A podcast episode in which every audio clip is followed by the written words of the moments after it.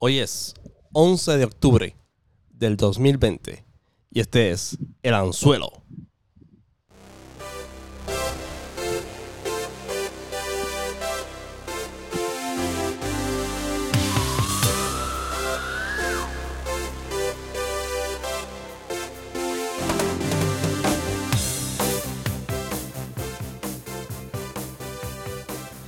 Con esa cancioncita empezamos el anzuelo especial de un domingo en la tarde para grabar una edición súper especial para nosotros.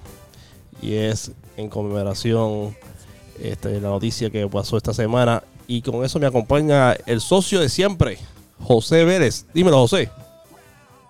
Aquí en vivo otra vez desde Puerto Rico, una semana especial difícil y fuerte para muchos de nosotros amantes de la música y, guitarristas, este, porque la, la, realidad es que hemos perdido un talento sin igual, este, sin precedentes, y ya mismo estaremos hablando más en detalle sobre todo esto. Eso es así. Y yo antes de empezar a grabar esto, este, te quería hacer un comentario. En la pérdida de esta persona eh, representa tanto en nosotros, eh, eh, te voy a hacer una pregunta y se lo va a hacer el invitado. Obviamente el invitado va a decir cuál es, pues, cuál es su persona, pero para nosotros, para ti, para mí, fuera de nuestra familia, que tú crees hay una un personaje o una persona que ha influido tanto en nuestras vidas como esta persona que acaba de fallecer. ¿Qué tú crees? está, fuerte, ¿verdad? Está fuerte, sí.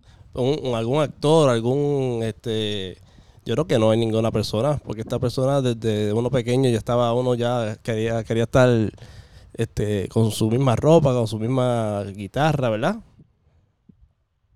Y, hubo guitarristas que fueron, que vinieron después de él, que a mí me encantan y, de hecho, tú sabes que yo soy fanático de Nuno Betancourt, pero ninguno de ellos existiría sin, sin Eddie. Eso es así. Y yo no tuve la oportunidad de conocer personalmente a Eddie Van Halen, he tenido la oportunidad de conocer a otro guitarrista que admiro eh, personalmente, le he tocado la mano, ¿verdad? Eso es, para mí es un tremendo logro. Eh, y, y ha estado conmigo en ese momento, muchos de ellos, este, pero nunca he tenido, tuve la oportunidad de conocer personalmente a Eddie Van Halen. Fui a verlo dos veces, pero lo más cercano, yo siempre lo he dicho y Paco lo sabe, lo más cercano a Eddie es Francisco Barrera. Eh, que tengo la dicha de conocerlo y puedo decir que es mi amigo y es tremenda persona, así que ese es el invitado de esta tarde. Pago, ¿cómo te encuentras? Me encuentro bien, gracias por, por invitarme y, pues yo no soy ningún tipo de, de, de, bestia así como Eddie Van Halen, ¿no? Pero, pero, gracias por, por invitarme al show y aquí estamos pasando ¿verdad? el luto de Eddie Van Halen. Paco, estamos, partiendo por la premisa que lo más cercano que cualquier persona que te conoce, si alguien quería ver a tocar a Eddie, es verte a ti tocar este, en vivo. Yo no sé si Vélez comparte eso conmigo, pero eh, dime, Vélez, ¿qué tú crees? De eso no hay duda de nada. Este, de hecho, yo hablé con Paco eh, esta semana que estuvimos practicando. Este, déjame aprovechar para decirlo. Vamos a tener un show. Eh, nosotros tenemos una banda que se llama Top Jimmy, que es un tributo a Van Halen. Y tan pronto esto sucedió, nos llamó la gente de Handlebar para hacer un show live que se va a estar dando este sábado que viene a las 7, Paco. ¿El 17? Eh, bueno, el, el, eh, no, no, no, no, se va a estar dando este sábado. No, el eh, ah, no, va a ser el 17. No, no estoy seguro la fecha que va a ser el, el, el, el, streaming. Bueno, pero, pero... Le, ah, le, quedan tres sábados de octubre, o es el próximo 17, que tenemos una actividad que la podemos promocionar también de un, un colega de nosotros, el 24 o el 31, que estaría formidable, el 31, es el día de Halloween para vestirse de Van Halen y tocar Van Halen. seguro. Y obviamente, el show va, la fecha ya les diremos, pero el show definitivamente va. Y, y yo te digo lo que dije a Paco, si alguna vez, después que pase todo esto, Van Halen decide hacer otro, otro otra gira, eh, Paco es el que tienen que llamar. muy bien, Por encima de cualquier otro guitarrista eh, en el mundo entero, Paco sería el number one choice. Mira, y esa, eh, mencionaste que va a ser en Handlebar, pero va a ser presencial, va a ser por internet, va a ser híbrido, ¿cómo es eso? Online. Online. Va a ser online. Chévere, pero con el sonido de Handlebar ahí. Sí, bueno, sí. Chévere. No, y ustedes han tocado ya. Vamos a practicar la semana pasada, esta semana también, que viene también le practicaremos para, para que quede todo nítido. Eso va a quedarle show. Ojalá, ojalá sea ojalá sea un éxito. Digo, eso es garantizado, pero este, las personas eh, que se conecten y, puedan ver el talento que, obviamente nosotros hemos tenido, hemos sido testigos de eso. Pero vamos a hablar de Eddie, ¿verdad? Eh, este, como mencionamos antes de comenzar, me gustaría hablar un poco sobre los discos, pues la gente no conoce. De hecho, esta, esta tarde se lo presenté, presenté mi disco favorito, ahorita voy a mencionar cuál es, a una persona y me dice, yache, voy a tener que escuchar los discos viejos de Van Halen. Porque, porque la gente se cree que Van Halen empezó en 1984 y este y empezó mucho antes. Así que vamos a hablar poquito a poquito de cada disco este, y de un par de canciones de ella. Y sí, yo no recuerdo si en, eh, Paco estuvo con nosotros hace un año, el 28 de octubre del 2019 y este eh, que parece que es mucho más que un año, pero fue hace un año solamente. Y ahí menciona, no recuerdo si mencionó el disco favorito de él, yo creo que no, de Van Halen, pero este pero vamos a hablar poquito a poquito. Así que el disco número uno de Van Halen, 1978, vamos a poner en perspectiva, nosotros éramos bien chiquititos. Este, eh, posiblemente Van Halen llegó a mi vida más, más, más tarde, que ahorita lo voy a mencionar. Pero obviamente uno con, lo, con el acetato, ¿verdad? Que en el tiempo de nosotros, los tapes, pues pudimos, pudimos irnos a esa época. Van Halen 1, Paco, ¿qué me dices de ese, ese disco? Wow, obviamente un, un, pilar en la historia musical. Ese, ese disco marcó, marcó y como quien dice, salvó el rock and roll lo, lo redefinió en, en, ese tiempo, ¿no? Esto, hace tiempo nosotros, como tú éramos muy chiquitos para estar conscientes de lo que estaba pasando en la música, pero ya nos hemos enterado eh, durante la historia, ¿verdad? De, cómo es que este disco eh, eh, cambió el, curso de, rock and roll y porque en esa época lo que se escuchaba era disco. Hasta, hasta aquí se estaba tocando disco porque era el, tren, ¿no? Exacto, de acuerdo, sí, sí. Como este... si hoy está el reggaetón, pues hay que cambiar de reggaetón a Evangelienato. Exacto. para, para, para, movernos a aquella época estaba John Travolta, Bee Gees, este, Chic, Negan, el mismo Earth, Wind and Fire, ¿verdad? Eso, eso, esa es la época que estaba dominando, son los grupos que están dominando esa época en ese momento, ¿verdad? Y este estudio 60 de Nueva York, ¿verdad?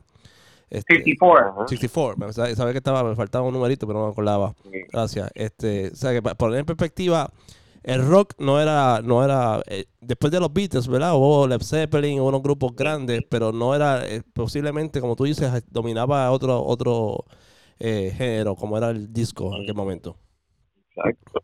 Este, y pues ese disco pues marcó, marcó, marcó el, cambió el curso de, la música y, cómo se toca la música y cómo se graba la música en muchos aspectos, el punto de vista también de, de producción, muy importante en, en, lo que es la formación del artista.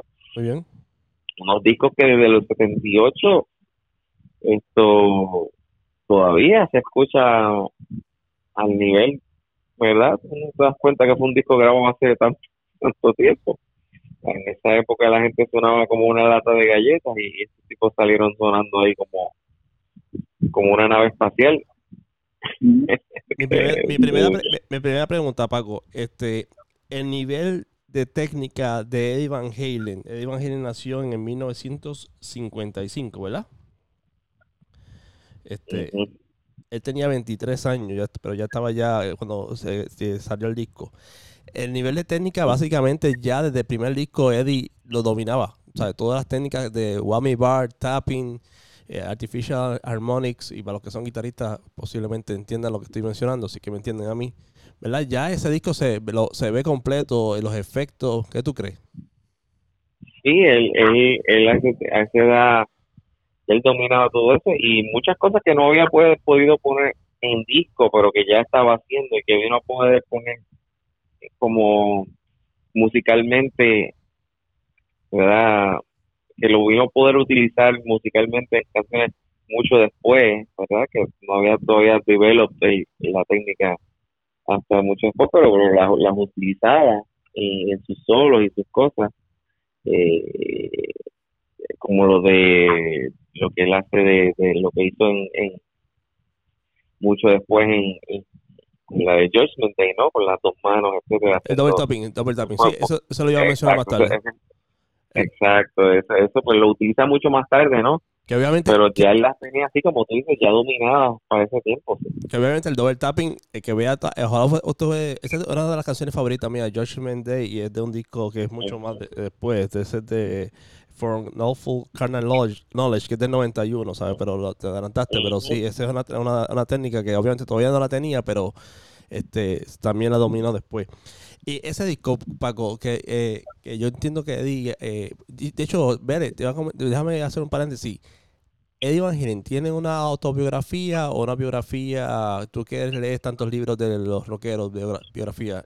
Él, No tiene ninguna oficial. Hay mucha gente que ha escrito de la banda, pero no oficialmente. Pero lo interesante de este disco es que ellos llegaron a grabar unos demos con Gene Simmons, el, bajista de Kiss, en Nueva York. Pero no lograron como que cuadrar este con Gene Simmons y no es hasta que viene el productor Ted Templeman que ahí es que ellos encuentran, tú sabes, a alguien que, que lo que sabía lo que ellos estaban buscando. Y en una entrevista reciente que hizo Ted Templeman, él dijo, mira, Eddie en aquel momento no sabía mucho inglés, él, él sabía, él hablaba más holandés que, que inglés y por eso casi todas las decisiones y, eh, las tomaba eh, de Billy Roth y, Alex Van Halen. O sea, que él estaba al principio siguiendo instrucciones. Y de hecho, lo otro interesante que él cuenta es que Eruption no, no era una canción que iba para el disco, porque ese tiempo me le escuchó jugando con eso y él dijo, no, no, eso tiene que ir. Calentando, calentando. Eso es lo que él practicaba cuando iba a calentar. Sí, eso es lo que él usaba para calentar. Es facilito para calentar. Sí, imagínate, calentando y, y esa canción, ¿sabes? Revolucionó y voló cabeza en, todo el mundo de, los músicos de guitarra. Porque todo el mundo se preguntó qué rayos está haciendo ese tipo, cómo ese tipo está sacando sus sonidos. Voy a, poner, un poquito de fondillo musical ahí. Ahí está Eruption. Obviamente lo tengo que quitar rapidito porque si no me tumba el podcast. Este, eh, eh, Paco, lo que a preguntar ahorita era, ese disco eh, se grabó con una sola guitarra, ¿verdad? No fue eh, con overdubbing, ¿verdad? Que no, no, recuerdo bien que eso... Tiene, tiene algunos, siempre tienen un poquito, pero usualmente los overdubs son y el rhythm guitar, no el lead guitar. Muchas veces la canción la grabó de rabo a cabo, ¿no? Como quien dicen, con sus solos y todos sus leads y todo de una y entonces luego se grababa un rhythm eh, detrás del solo para que tuviera eh, eh, esa, un poquito más de, fuerza, ¿no? Pero sí, casi casi todas son como él las tocaba en vivo y después se grababa el overdub del, del, del ritmo, al revés de los cristianos, ¿no? Como, de, como lo graba todo el mundo, todo el mundo graba el ritmo y después graba el solo. Pues, exacto, exacto, Este, y para aquel tiempo, para aquel tiempo no había computadoras ni Pro Tools, esa banda tenía que tocar perfecto. Todo iba a cinta. De acuerdo, de acuerdo. Este, y ustedes como son Top Jimmy, que básicamente es un tributo de la parte inicial de Van Halen, de, Van Halen este 1 hasta eh, hasta 1984, que era la parte antes de Sammy Hager, que es con David Roth, pues ustedes tocan bastante de estos temas, ¿verdad? Sí. Dentro de su repertorio de Top Jimmy. Sí, eh, eh, sí, tocamos dependiendo de, de cómo nos sentamos, ¿verdad? El mood que tengamos y las que queramos tocar, pero sí tocamos básicamente, yo creo que durante la historia, ¿verdad, José? Que hemos tocado... Todas, yo creo, si me casi prácticamente todas en un momento o de otro, a lo mejor hemos tocado una solamente en un show. Exacto. pero, pero, pero yo creo que, que prácticamente todas, con muy poquitas excepciones, Ahí- Lo- pero yo creo que Big, Big Bad Billy, esa no la hemos tocado. Exacto, Big Bad Bill, no. sí, pero ese es de, ese es de otro, ese es de otro disco, ese es de otro disco. Pero eh, Yo, ya- yo no sé si lo, pero, pero, proba- probablemente la hemos considerado. de verdad, no juegues. estaría bueno eso, estaría bueno eso, pero ese es de otro disco. Pero de este primer disco, yo te digo ahora, yo creo que Sí, tienes Running with the Devil, primer disco Eruption. la hemos tocado todas. sí, sí, sí, sí, sí. En algún Sí, el momento. primer disco lo hemos tocado todo. Ya me acuerdo que también hicimos un tributo al disco 1984 como tal, solamente. Y hemos hecho, comple- así, co- tocado el disco completo en un show. Brutal. Eso- eso también. Eso a la gente le gusta, como, como hacen estos muchachos de Jukebox con Abbey Road, que lo tocan de rabo a cabo. Ujú. Aun, aun cuando algunas, algunas de, esas, de esas canciones no son tan conocidas como las demás. Pero a la gente le gusta que, que, que, que los grupos tributos toquen este el disco entero. Porque es que esta, este, esta época había que escuchar, no es como ahora que se escucha una cancioncita y ya está. Tú tienes que saber el trasfondo de la canción. Porque tienes que escuchar la canción anterior y la canción que le sigue. Me- no sé si me, me explico, ¿verdad? O sea, que es bueno Sí, sí. escuchar el disco de rabo a cabo y tú entiendes y, te- y sentarte a leer las cosas que, que- que- que dicen los artistas. Mencioné lo de auto de la biografía porque, ¿sabes? Si no tenemos biografía de Eddie, yo creo que no la hizo y pues, tal vez surja algo. Lo único que tenemos son los artículos de revista, las múltiples entrevistas que le hicieron la, la- la, este, revistas de música y especialmente las de guitarra, que nosotros las conocemos muy bien, Guitar World, Guitar for the Practicing Musician, no sé si se acuerdan de aquella. Este, Ujú. y, y básicamente esas serían las referencias este más de lo más cercano que podemos escuchar eh, podemos leer de Eddie este cu- cuando está hablando de estas canciones y el método de, cómo grabó y todo lo que a nosotros nos interesa de, de lo técnico del área técnica verdad de esa época. Sí, vamos para el segundo. Ese disco es bien importante ese disco vendió un montón. No sé cuánto no tengo sus números por aquí pero vendió un montón.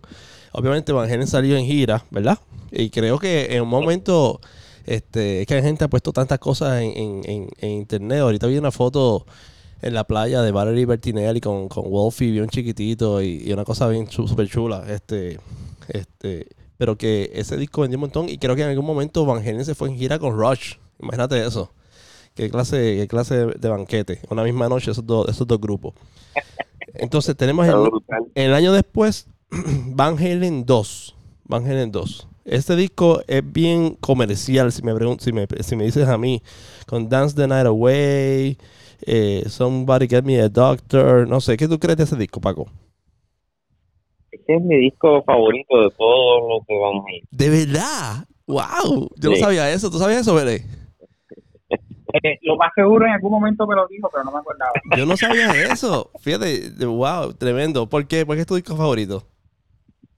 Eh, mi opinión, ese disco como que tiene el- el- la esencia de lo que es. Él suena a lo que como debe sonar la banda, mi opinión.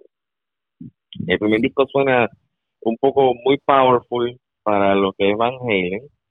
Eh, y, y, ahí ya, ya ellos estaban empezando a, sonar realmente como, como suena la banda en vivo. Ya suena más a Alex Van Halen, ya la guitarra suena un poco, eh, un poco menos eh, treble, ¿verdad? Que, que en el primer disco suena bien treble, suena bien agresivo y, el, eh, y, y empezaron a utilizar más, eh, que suene más como suena en vivo él, que, que, que como Seth Templeman visualizó sonando la banda en el primer disco. Y es, es normal porque ya llevaban, tú sabes, ya tuvieron la experiencia de grabar un primer disco, de irse de ir, ir a, él y ya estaban más, eh, más fue- fuerte la banda como tal y ya Eddie había perfeccionado lo que después él llamó el brown sound, que es el sonido perfecto de, de- el tono perfecto de guitarra. Él decía, mira, no es blanco ni es negro, es algo en el medio, como un brown.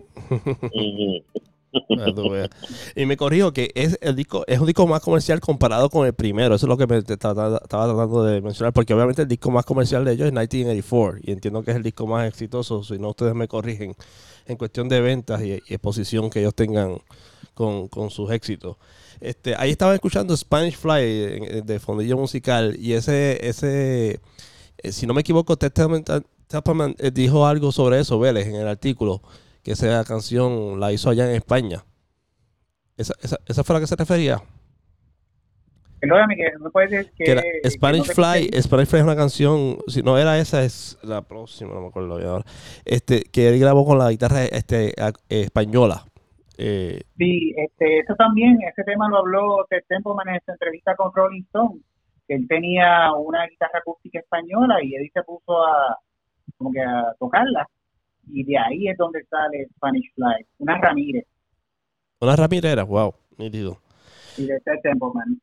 Y el grupo incansablemente se iba en gira y esa foto la hemos visto porque no, no creo que, que conozcamos personas contemporáneas con nosotros que hayan ido a esos conciertos, este, este, arenas llenos, llenas este, de personas. Y, y ellos eh, pues estuvieron en esa época yendo en gira y grabando discos. Y en el 1980, Women and Children First. ¿Qué me dicen ustedes sobre ese disco? Wow. Ese probablemente el disco favorito de casi todo el mundo. Eh, de paso, el de Women and Children First, eh, esto, digo, perdón, perdón, eh, eh, sí, el de Women and Children First, esa tiene mi canción favorita, de Nothing Rhyme. Ese disco me, me, me fascina también, tiene un sonido muy parecido a Van 2. Que es Romeo Delight, Eh, ¿verdad? No, In a Simple Rhyme es mi canción favorita. De, de- Ah, de la última, la última, disculpa, disculpa, no la había visto. Esta, es mi esta. canción favorita de todos los tiempos. La hemos tocado nada más una vez en un show de estos tiempos. Ok. Y ahí hay muchos, muchos, muchos fan favorites. Eh, Romeo Delight, como tú dijiste. Esto es un disco súper entretenido. Tiene Everybody Wants Some, que también es un fan favorite. Eh, y tiene, tiene muchos fan favorites así, de esos que, que le encantan mucho a los que son bien, bien fan de ellos, ¿no? Ok. Y yo creo que eh, esa fue su primera canción, ¿verdad? Que fue Everybody Wants Some, que fue parte del- de, la película eh, Better, de- Better- la de, Better Off Dead, Better Off Better Off Dead, Better Off Dead de John Cusack.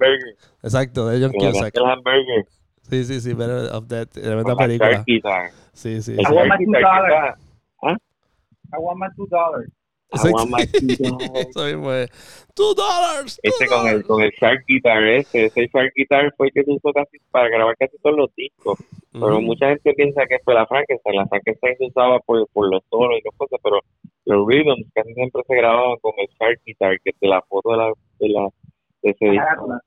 Sí, de la carátula. Que dicen que esa foto ahí fue que empezaron las peleas de, de la banda, que, que hay, un, hay una historia de de tipo que hizo la, el, photoshoot ese, ese disco, que ellos estaban peleando todo el día en, el- en, en el set, este, ya no se llevaban bien y, y que llevaron el tipo dijo, espérate, esto hay que, hay que ponerlo bajo control, se los pusieron a todos a fumar pasto ahí. Para que se tranquilizaran. y entonces como, ahí fue que se relajaron y empezaron a relajar y entonces ahí fue que tomaron las fotos esas ya, por eso estaban fastidiando con la guitarra y la, cosa, que ya estaban todos volados, pero, pero ya, ya, parece que ya esa época fue que empezaron los, los problemas de, de la banda, sí. Y una pregunta técnica, Tabaco. Ya aquí, ya Edward estaba, estaba con Kramer. Estaba, ya, que tú sepas, No, no, todavía. todavía, ¿verdad? todavía Sí, porque la guitarra que está en el, en el, en el cover no es una Kramer. Este, ya tenía ya el, el, el diseño de la guitarra, que son los stripes en rojo, blanco. Bueno, sí, bueno, lo que, la, la, esa, esa guitarra era roja y gris. Y gris, ok. Esa, sí, esa, esa, es, esa guitarra era una Ibanez Destroyer. Ok. Y esa guitarra, de hecho, se venía usando desde el primer disco. Ujú. Esa guitarra se venía usando desde el primer disco. La que se usaba era más esa que la Frankenstein, Ok. de hecho.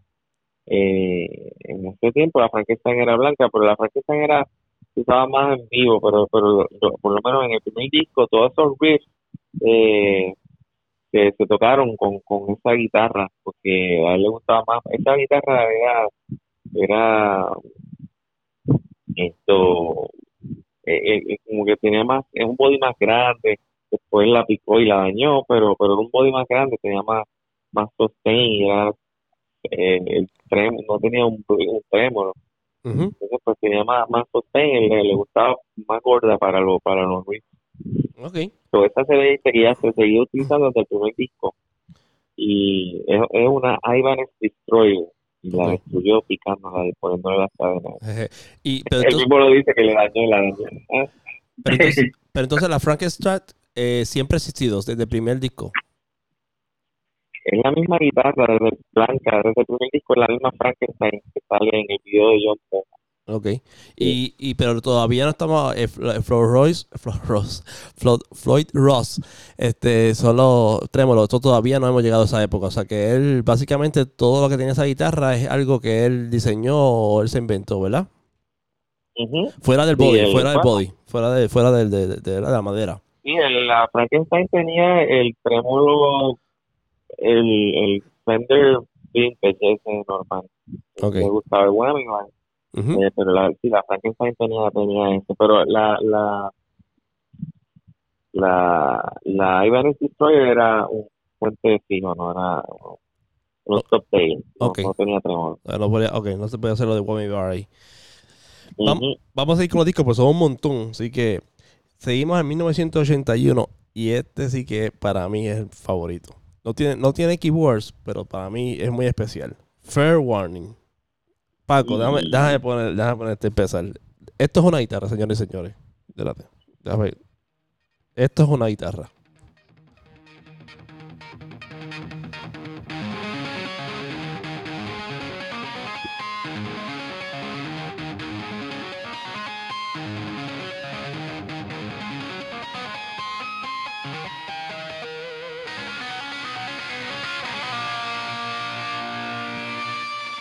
Las gaviotas ahí, al final. ¿Ah? Cuando yo vi a Paco tocando eso, ¿qué tú crees, Bele? ¿Qué tú crees que, que, que, que pasó con mi guitarra? Bueno, este, número uno, empezamos a llorar Sí, exacto. porque que, era posible hacer eso, un ser humano Exacto. duplicar eso. Estoy de acuerdo contigo, totalmente de acuerdo. Yo pensé que eso era algo de Dios allá del Olimpo. Y eh, Exacto, acá- que había venido, ¿sabes? Alguien y ellos estuvieron jugando Ouija board y se le metió un espíritu sí, y, y hicieron esa cosa. exacto, está brutal, está brutal. Así mismo, eh, lo, lo decimos relajando, pero es que es verdad, ustedes tienen que ir a un show de Top Jimmy para que ustedes vean a Paco. Paco, tienes que tirar Tier Option allí en ese show. Yeah. Sí, sí. O algo, o algo, o, o una, una, una versión de, de, de Paco Tier Option acá. Pues Fair Bueno, Warning, ¿qué ustedes me dicen? Ya, ya, yo, ya yo dije, ya yo estoy prejuiciado con este disquito. Tengo muchos, muy buenos recuerdos de este disco. ¿Qué ustedes me dicen de este disco? ese, ese disco ese disco esto Ahí fue donde sacaron On Chain. Sí, no, no, ahí está ahí está Unchained. ahí sí que hay muchos fan favorites y, y Ah, sí. mucha gente opina que este es el mejor mucha gente opina que este es el mejor disco de Evangelio en mi opinión ese disco la guitarra mi- es el sonido que yo trato de, emular. De emular ese, yo modelo mi sonido tras ese sonido ese sonido es mi favorito. Sí. Eh, ahí él cambió un poco porque te fijas en todos los otros discos él utilizaba mucho más en el primer disco el el, el Ecoplex estaba bien presente en, en, en, en, el sonido de la guitarra. Eh, aquí aquí ya él quita el Ecoplex Ok, te fijas es un poco menos explosivo el sonido de guitarra eh, que en el primer disco comparativo porque ya no tiene el boost porque sabes los Ecoplex de esa época eso daba un boost a la guitarra eh, eh, es como un preamp. Entonces eso es como un eco le llaman el, bueno de hecho viene el pedal que imita el Ecoplex boost. Entonces eso es como un poquito más de gain. Acuérdate que en esa época él no usaba el amplificador era un, un Marshall Plexi Él no estaba modificado, diferencia de como dice casi todo el mundo, el amplificador era normal, pero él lo que hacía era que driveaba la señal desde el pedalboard, él lo pasaba por el phaser, el phaser sonaba como si tuviera un poco más de boost, y, y entonces lo pasaba por el Ecoplex, que le daba otro boost, y estaba como que empujando más gain hacia el amplificador, porque esos amplificadores no tenían un pre y post gain. So, él empujaba esa señal lo más que pudiera antes del amplificador para que llegara poderosa al amplificador. Y en el amplificador básicamente todos los botones en 10 y, y el y el variac para poder bajarle el volumen al amplificador.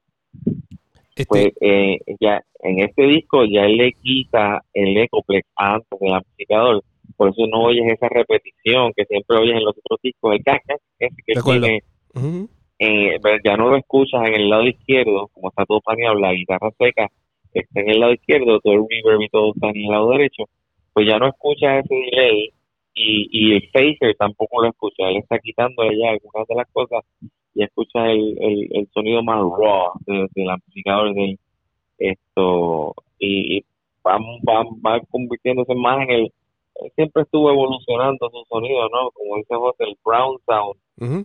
Lo fue lo fue evolucionando. Pues ya ahí no tenemos el face ya no tenemos el eco que es antes del amplificador y, y, y pero seguimos teniendo el reverb en el otro lado para darle ese, ese estéreo el, el, ah, eh, para que se sienta el stereo field en el en la, en la grabación eh, y ese es el sonido que yo más admiro de él eh, que, que me encanta Entonces, una preguntita. eh, disculpa, Ese disco, así, dale, ver, dale, ver.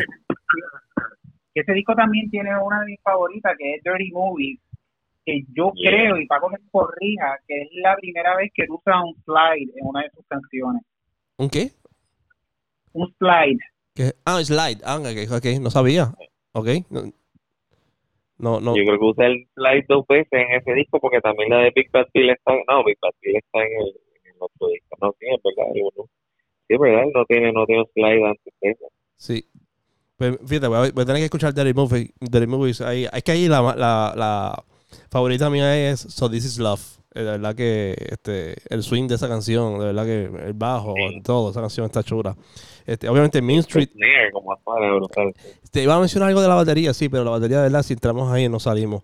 Este, eh, te- algo, algo de este, te, te quería mencionar dos cosas de este disco. Uno, On Change tiene un la afinación de la sexta la cuerda en, en, en re. Digo, ah, ellos tocaban aquí half step, si no me, si no me, si no me equivoco. Tocan half step y te- aún esa, eh, estaba ahí afinada una este eh, half step completo. Es eso de, de afinar la sexta, eso es de Eddie o eso ya había que ustedes conozcan, había otro guitarrista que estaban haciendo ya eso porque no me suena que era y máxime cuando él, él es el inventor del D-Tuna que es este, un aditamento que se le pone a la guitarra para que la sexta cuerda afine. Y tú lo tienes, ¿verdad, Paco? El D-Tuna. Sí, casi todas mis guitarras tienen un una de esos puestos. Y que tú recuerdes, eso, eso, eso de, de afinar a la red, ¿eso es algo de él? No, ¿O eso estaba ya antes? Está difícil. Bueno, yo en realidad no sé, no tengo idea si él fue el, yo dudo que él haya sido el primero en hacer eso, pero sí sé que él jugaba con la afinación desde muy joven.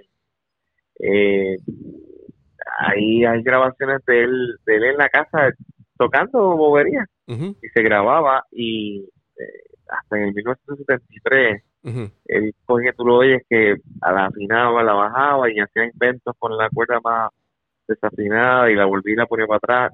Esto durante toda la grabación así que él está llameando, grabándose esto en la casa. O sea, él jugaba con las afinaciones y más adelante en el disco con Gary Sharon también tenemos una donde él está afinado y otro piensa la, la cuerda gorda eh, esto y, y siempre siempre estaba, estaba inventando pero como tú dices yo no sé si él fue el primero en sacar una canción afinado en re así ya, ya eso es, es práctica normal de medio mundo Sí, ahora exacto, de acuerdo. No, y ahora con, con la guitarra de siete cuerdas también, este, eh, es típico de, de- de usar esos bajos para, para, para este estilo de música.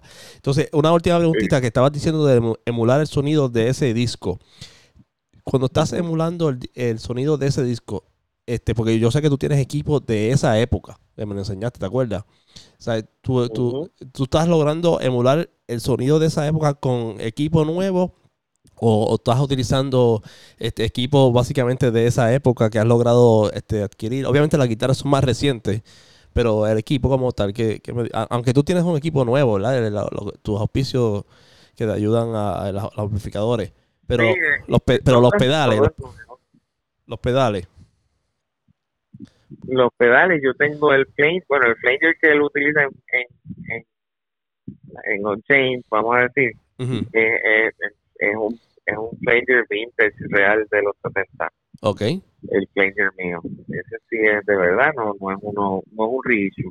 Ok. Eh, el Phaser es un reissue de los Phasers que se usaban en aquella época, eh, del MXR Script, ¿verdad? El, el script logo. Ujú. Eh, pero mi Flanger sí es literal un, un Flanger de esa época. Wow. Eh, esto, el, el amplificador obviamente es, es un plexi eh, que hace David Bray y, y, y las bocinas mías, yo uso una com- marca Combat, Ajá. que es un tipo que se dedica hacer clones de bocinas eh, legendarias. Ok. Eh, entonces, en las bocinas mías, no, mucha gente piensa que Eddie Van Halen usaba greenback, porque eso es lo que estaba en los Marshalls, de, lo que venía en los Marshalls de, de aquella época. Pero lo- los camionetes Marshall de, estaban loaded con blackback, no eran, eran selección blackback. Esto, y no, no, no eran greenback. Es una, es una greenback con un poco más de, más mid, más mid range que la, que la, que la greenback. Y entonces mi, mis camionetes están loaded con compact, eh, el black, black, blackback model de, de compact. O sea que yo pues básicamente tengo para imitar exactamente, literalmente lo que, lo que él utilizaba en esa época. Y estamos, estamos hablando el sonido, no, te pregunté ahorita, el sonido del del estudio, el equipo que lo usaba en el estudio es bastante similar. el que, es- bueno, en gira se llevaba unas cosas bien grandes, pero el sonido como tal, los efectos, usaba el mismo equipo. ¿Qué tú crees? Sí, yo he visto, eh, yo he visto fotos, por lo menos al principio, él se llevaba su mismo plexi con el variac, con los variacs, llevaban varios plexi, varios variacs,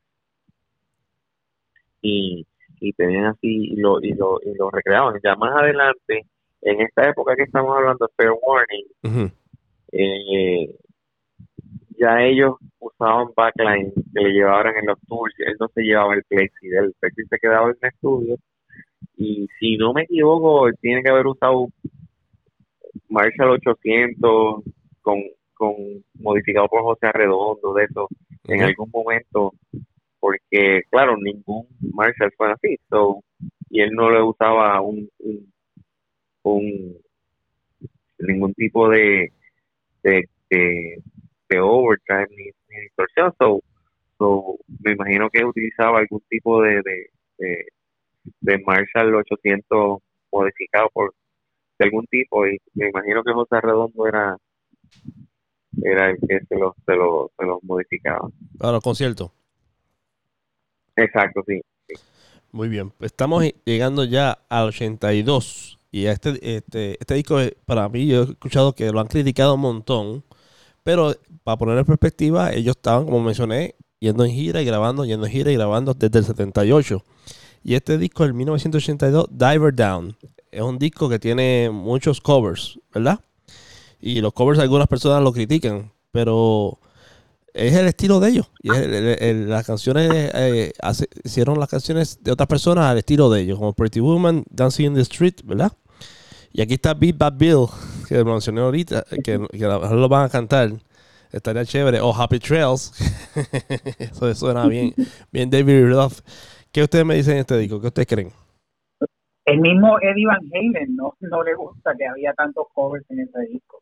Ok. Y él, él dice que eso fue lo que lo inspira a él a hacer su propio estudio en su casa, este porque no le gustó eso de que tuvieron que, con la presión de la disquera, tuvieron que empezar a grabar este covers para completar el disco. Y de hecho, él dice en una entrevista de MTV, eh, en video, que él tenía problemas consiguiendo los permisos para grabar un estudio de grabación, así que lo que él construyó fue un una cancha de squash. Squash. Y entonces él dice que lo, cuando fueron los ingenieros, los inspectores del gobierno, dijeron, pero ¿y qué es raro, tan, tan profundo estas eh, paredes, o sea, de tantos centímetros de hormigón, este, y tan pronto se fueron, porque cogió y lo convirtió en un estudio. Estudio. Ahí él pudo ser más productivo dentro de su. ¿Qué comentarios tienes de- sobre Diver Down, Paco? ¿Qué tú crees? Ustedes tocan unas canciones de aquí, ¿verdad? Eh, estamos de- de ahí. Little Guitars. We're About the Good Time Gone. Paco toca Cathedral en su, set, en su solo. Eh, Pretty Woman le hemos tocado. Little Guitar. The Full Box. Este, Happy Trails le hemos cantado también. Sí.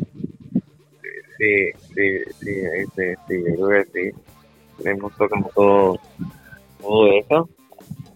La, la de Pretty Woman es una que sale en el set todas las veces y ya yo, yo siempre digo, vamos a quitar eso, eso no es de Van Halen. Pero, pero la tocamos. Está bien. Ahí, ahí puso, ahí puso un poquito de Dancing in the Street, que es una canción. Esa canción es de Motown. De Motown. Sí, Este, y que es algo bien raro, ¿verdad? Que yo grabando algo de allá. Este, pero me quedó chévere. Sí. Tiene un vibe súper chévere. Tiene sí, sí, es, es chulo. Y, pero ese disco a mí me gusta, como quiera, me gusta mucho Little Guitar, me encanta. ahí está chévere. Eh, ese riff me, me, me fascina, ¿no? Esto y, y, y, y el sonido de guitarra cambió un poquito ahí, se puso un poco más chorus, se empezó a usar más, más chorus, se estaba usando post chorus de estos de rack en aquella época y se lo, se lo, se lo ponían ahí, ahí fue modificando el sonido un poquito más. Bueno. Eh, pero pero sí, el, disco obviamente no, no tiene tanto de Van Halen como dice como dicen ustedes so, so, so- pero a mí, a mí me gusta me, me entretiene Muy bien. Entonces, 83 Sí. parece que estaban de gira, o estaban cogiendo un break, o estaban con el estudio, y lo cogieron libre para, para sacar disco. Y sale 1984. 1984 dice que salió enero, enero 4 del 84, o sea que fue empezando justo el año, o sea que lo grabaron en el 83, pero lo, sacaron en el 84. Y este disco está curioso, obviamente es uno de los mejores comercialmente, pero ya con su carátula este controversial, ¿verdad? Que tiene el niño con las alas y fumando. Eso, eso es lo primero que llama del disco. Eh, y también eh, ya vemos un diseño del, del logo de ellos, este, que obviamente es bien famoso. Y musicalmente, ¿qué me dicen? ¿Qué ustedes creen? Musicalmente. pues, pues, pues, ¿qué se puede decir de ese disco? Ese disco, obviamente, fue el más, el más grande de ellos, ¿verdad? Por lo menos con David Ross. Eh, ahí evoluciona Edward. No, no evoluciona, no es que empezó a tocar piano, él tocaba piano desde antes que la guitarra, pero, pero empezó a incorporar más el teclado, la música de Van Halen como tal, también con John, obviamente que pues, como que pues, yo me imagino que también ese sonido de teclado también está legendario, ¿no? Eh, como casi todo lo que él hizo, ¿verdad? Los sonidos que sacó son, son legendarios. Eh, eh, este disco también tiene Girl Gone Bad, que ese, ese tema Sí, es chévere. diferente, ¿verdad? Más rock, ¿verdad? Y, y, y, y- más música y en realidad que como uno lo escucha en detenimiento, y a nosotros nos encanta tocarla porque, ¿verdad? Eh, A ti también y a José nos encanta tocarla porque es que es entretenida, más, más, Sí. más suena nítida, tú sabes, porque muchas canciones que son eh, técnicamente verdad difíciles pero pero no sonan tan nítidas no esta, canción como que lo tiene todo mi opinión en la opinión de Edward Van Halen si no me equivoco ese fue solo favorito el solo de esa canción ¿De, de cuál? de, de Girl Gone Bad Ah, ¿de verdad? Ok. Ah, ok. Sí. No sabía eso. Este, Sí. no, esa canción está brutal. Ese disco, ese disco está bien completo. Eh, eh, o sea, como digo yo, si para escucharlo de arrabo a cabo, este, eh, es una cosa bien interesante porque tiene sus transiciones bien chéveres. Empieza, empieza con 1984, con esto que acaba de poner de fundillo musical, con esta este teclado ¿verdad? futurístico. Jump, obviamente, súper comercial, súper chévere. Uno solo, el solo de, de, de, sintetizador emulando este, música clásica, por decir así, ¿verdad? Este, eh, Panamá es otra cosa, eh, Top Jimmy también, este, todas las canciones, Hot for T-shirt, este, o sea, es un disco bien completo, bien, bien diferente, canciones este, totalmente diferentes, estilo diferente, pero lo más interesante es cómo ya ellos logran acaparar el público con los videos de MTV. ¿Verdad? Estos videos son súper conocidos.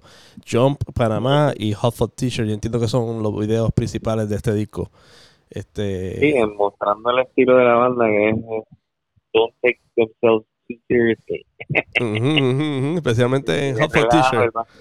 Especialmente Hot. Siempre innovador, porque también innovador era en la afinación en, en Sub Jimmy, que nunca la tocaban en vivo, por eso la afinación es un re, es un open D-chord, la, la guitarra. Ah, ¿de verdad? Ok. Es un open D-chord, todo, toda la canción. Okay. Corazón, corazón, nunca, solo, corazón nunca la puede sacar bien, ok. Nunca sale. es un open D-chord. Acabo, acabo y, de Sí, sí, esto, y que esto, ese, ese disco, bueno, breakthroughs en, en muchos ahí también el sonido de la guitarra modifica un poco más también.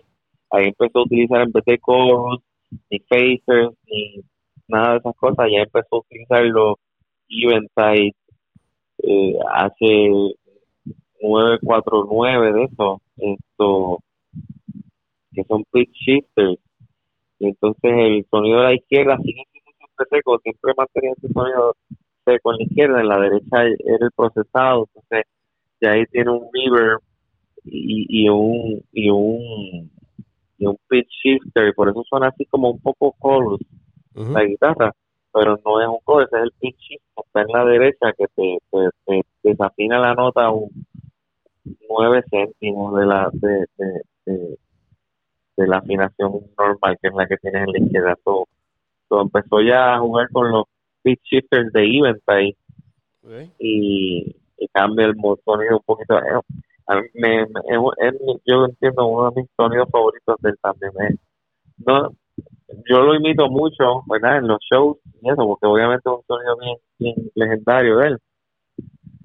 Pero, pero, pero eh, me, me encanta eso. La guitarra como que tiene menos gain se siente se suena como que tiene menos distorsión ¿no? el, yo no sé no sé si es que el pick-up de la guitarra estaba dañado o que, el amplificador estaba menos menos volumen pero, pero algo hizo ahí que, que sonara menos distorsión. Okay. encontré un artículo interesante del 2015 donde sale que ese disco vendió 17 millones de copias. Wow primer disco de Van Halen, el número uno, vendió 17 millones también. Wow. Entonces, el más que vendió de Sammy Hagar fue 5150, que es el próximo que vamos a hablar, y ese fue 11 millones. Oh, el, el, artículo el artículo dice que en los siete discos que sacó de Billy Ross, con David Ross, fueron 57 millones de ventas este para un promedio de 8.14 por disco. Okay. Y en el caso de Sammy Hagar, él vendió en cuatro discos 27 millones para un promedio de 6.75 millones por, por disco. O sea que en la, en la época de Rock fue la que más venta tuvo este, haciendo un promedio así por disco. Porque lo que tú estás diciendo es que Ross over Van Hagar. Y que a, pesar de que ellos sacaron siete discos con Ross y cuatro con este Sanjega, cuando tú haces la matemática, este, vendieron más con Rock. Fueron, más populares Team allá. Team Rock.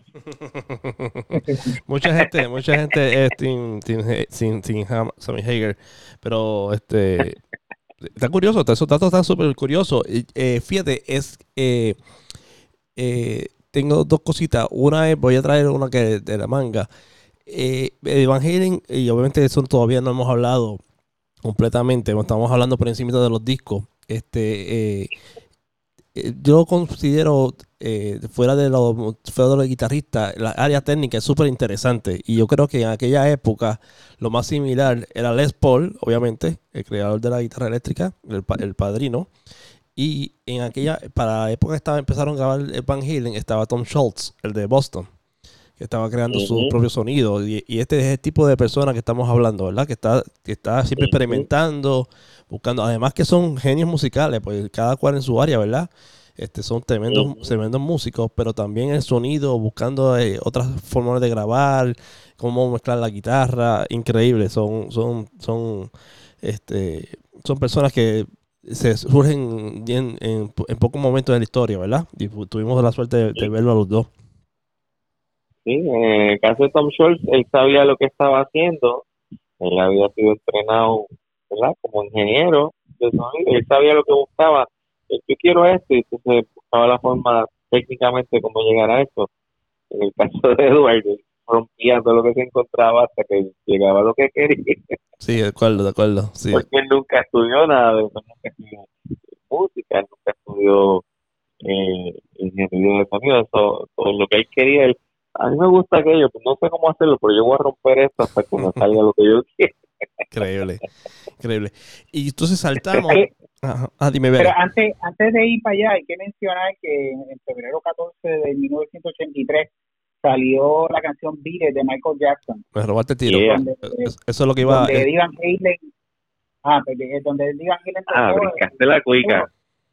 Eh, bueno, al revés, la estamos con 1984. Sí, sí, de- sí, de acuerdo, de acuerdo, sí, sí, sí. No, este Thriller salió en el 82, pero, pero este Beat It, la canción donde grabó el solo Eddie, fue en el 83. Así que se nos, nos saltamos. Hay hay una historia interesante de que Quincy Jones lo tuvo que llamar varias veces porque Eddie Van Halen no, no creía que era Quincy Jones que lo estaba llamando. So, Le sí. tiró una palabrota. Y, y de hecho, asumo que eh, su amigo Steve Lukather de Toto ¿De acuerdo? tuvo algo que ver ahí porque Lukather este, es bien, era bien amigo de Eddie Van Halen. Ujú, de acuerdo, de acuerdo. Y era quien estaba tocando ahí en ese disco, ¿verdad? El, el- Sí. era el session player, ¿verdad? De- y por eso fue que Sí, trajeron. era prácticamente todo, ¿no? sí, que Sí. prácticamente Toto en casi todas las canciones. Sí, por eso, por eso es que esos discos son espectaculares. O sea que, este, te- imagínate, tenían a Toto y entonces trajeron un guitarrista. Eh, vamos a traer a este para que toque el solo, ¿entiendes? la canción queda espectacular. y de hecho, él, no cobró nada por eso. Él ni, ni recibió puntuaciones del disco. Él no recibe. Ni crédito. Wow, esa canción. wow. Y, que- y, y este First Take, ¿no? Eso eh, fue First Take. Creo que hizo tres, creo ¿Tres? que hizo tres. Ok. Sí, ok. creo que hizo tres y eh, fue improvisado. Increíble, increíble. It. Entonces, terminamos la primera fase de David Roth, ¿verdad? Eh, Desde el 78 al 84. Y obviamente David Roth se separa del grupo. Este grupo, esta historia la conocemos muy bien porque la vivimos. Este, con- obviamente con MTV. Se separa con, con diferencias musicales, que quería este, grabar otras cosas, quería hacer películas.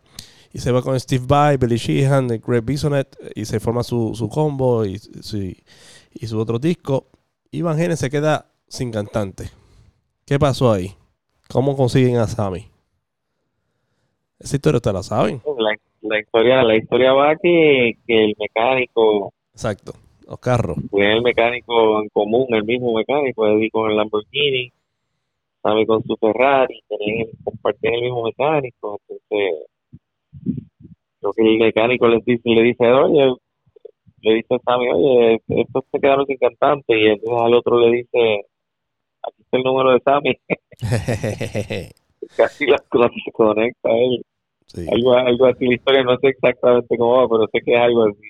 Y pa- para que para poner en perspectiva, en el 1985-86, ¿verdad? Que estaba este, todo esto suce- sucediendo, Sammy Hagar era un rockero exitosísimo, ¿verdad? Por lo que tenía ya sus éxitos, tenía sus videos en, en- había este, sido miembro de un grupo que se llama Montrose hace mucho tiempo, después se fue solista y como solista era muy exitoso, su canción más famosa y el video, ¿verdad? También de, de él, I Can Drive 55, no puedo guiar a, a- a- a 55 millas por hora.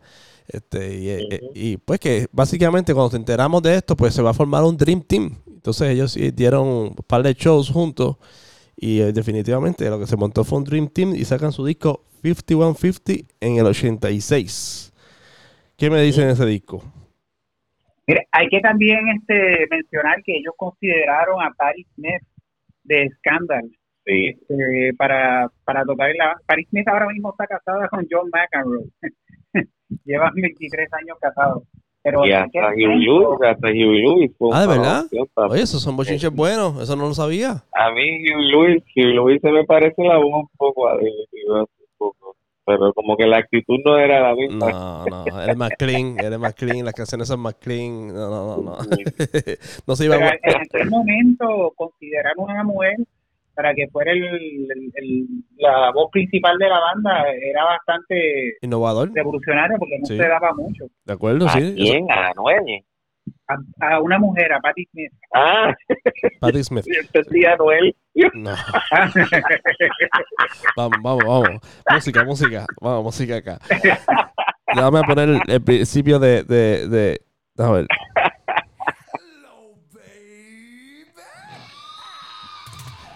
Y con eso empezó. Y ya. Ya, qué recuerdo. Mira, te, te voy, a poner, voy a poner algo. Le hice chiste ayer a un, a un amigo de nosotros. La poner en esta parte, espérate. Dame, dame, espérate.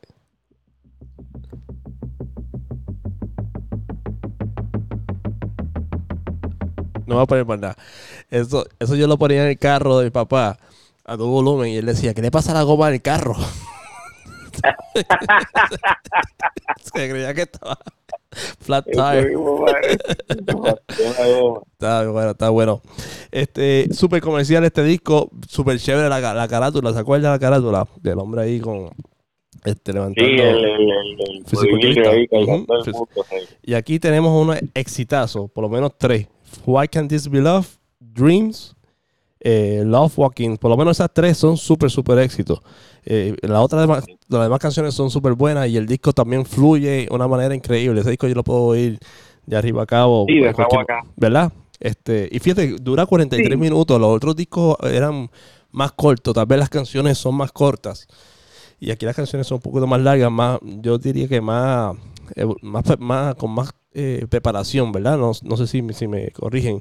Y obviamente la participación de los teclados, algo muy, muy de los 80, eh, por lo menos en, en tres de las canciones de ellas, One Can This Be Love, en Dreams y en Love Walking, el, el- sintetizador bien marcado ahí, inclusive en Love Walking, el solo en concierto se lo tira a Sammy. Así que, ¿qué me cuentan de este disco del 86? ¿Qué me dicen? Pues eh, eh, ahí obviamente también evoluciona un poco, ahí se ve la diferencia bien marcada de cuando Eddie escribía, algunas de esos, de esos, de esos riffs se escribieron con David West, pero, pero se empieza a notar como él componía diferente para Sammy que, que para Dave, de hecho se nota más en el próximo disco, pero, pero, pero, pero sí se, se nota esa, esa evolución de Eddie sonando un poco más maduro. Su composición, etcétera. Y, y técnicamente hablando del sonido, pues eh, ahí empezó a usar lo, lo, el rig de Bob Bradshaw, ya era un rig un poco interesante, empezó a usar el wet dry wet, que son los, los tres gabinetes, con los efectos en los lados y el centro seco, y más Eventide, el Eventide Harmonizer mucho más presente en el sonido. Eh, y eh, no, no me encanta ese sonido, pero pero eh, eh, ahí empezó a otra evolución más del sonido de él. El, el sonido tal vez cambió por el cambio en, en guitarras. ¿Tú crees?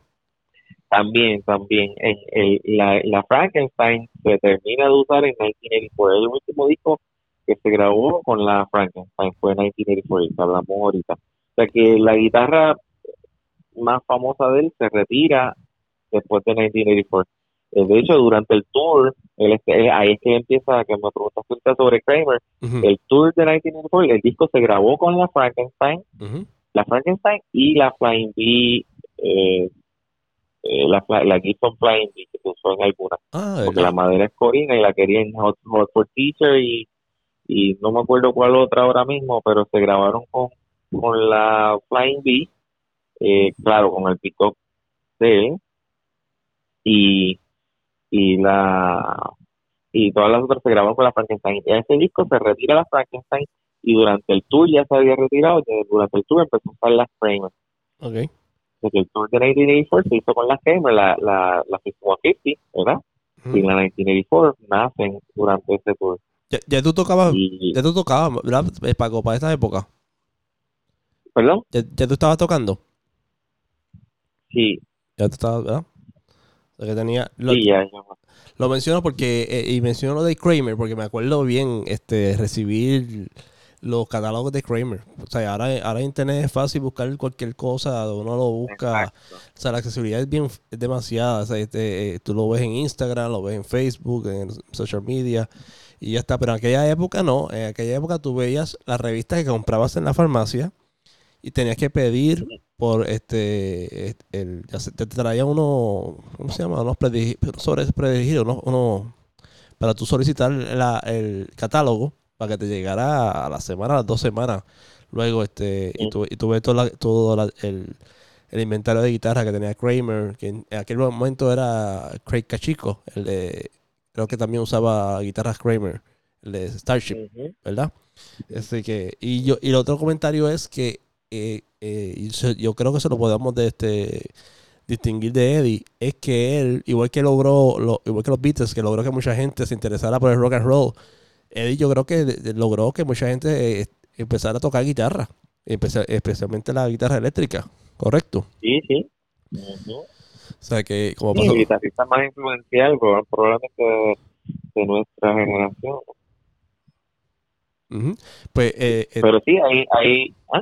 Sí, no, que, que, que este, en aquella época me acuerdo que había muchas tiendas de música en Puerto Rico, en, este, todavía las hay, pero, pero el Villapiano, Margarida, tenían Sí. va- varias sucursales y, y tú ibas para allá y todo, y todo el mundo quería estar emulando a Eddie, este, o comprando la, Exacto. Sí, sí, yo, yo tuve una Kramer, mi primera guitarra me la compré comprada porque tenía guitarras que me habían regalado. Pero mi primera guitarra que me compró fue una Kramer, obviamente por él. Esto, esto, pero sí, el, el, ahí es que él empieza a usar Kramer, eh, perdón, esta, eh, las empieza a usar durante el tour de Epic. Pero sí, el sonido cambia, como tú dices, sigue sigue grabando con el Plexi, ese disco se grabó con el Plexi, pero con las con las Kramers que sonaban un poco diferente, con la madera era Paduk, ya él siempre usaba Ash en la Frankenstein y, y en la Frankenstein era Ash y entonces aquí los body eran de Paduk. También cambió el pick-up, el pick-up ya no era el, el pass, porque en la Frankenstein el pick-up era un, un, un pass de, de una Gibson Les Paul, ¿verdad? Que él había hecho el rewinding Ok, aquí ya son unos pickups fabricados por Seymour Duncan, que se llama el Seymour Duncan Custom Custom. wow, ok, Y ese es el que empezó a usar en esa guitarra, el Custom Custom, con, con las maderas Paduk. Es otra fórmula completamente diferente. Esto, y pues, eh, eh, ahí empieza a tener ese sonido un poco diferente en ese disco. ¿Tú te acuerdas cuánto costó la Kramer? ¿Te acuerdas? Yo no me acuerdo. ¿Tú te acuerdas de ese, de ese catálogo?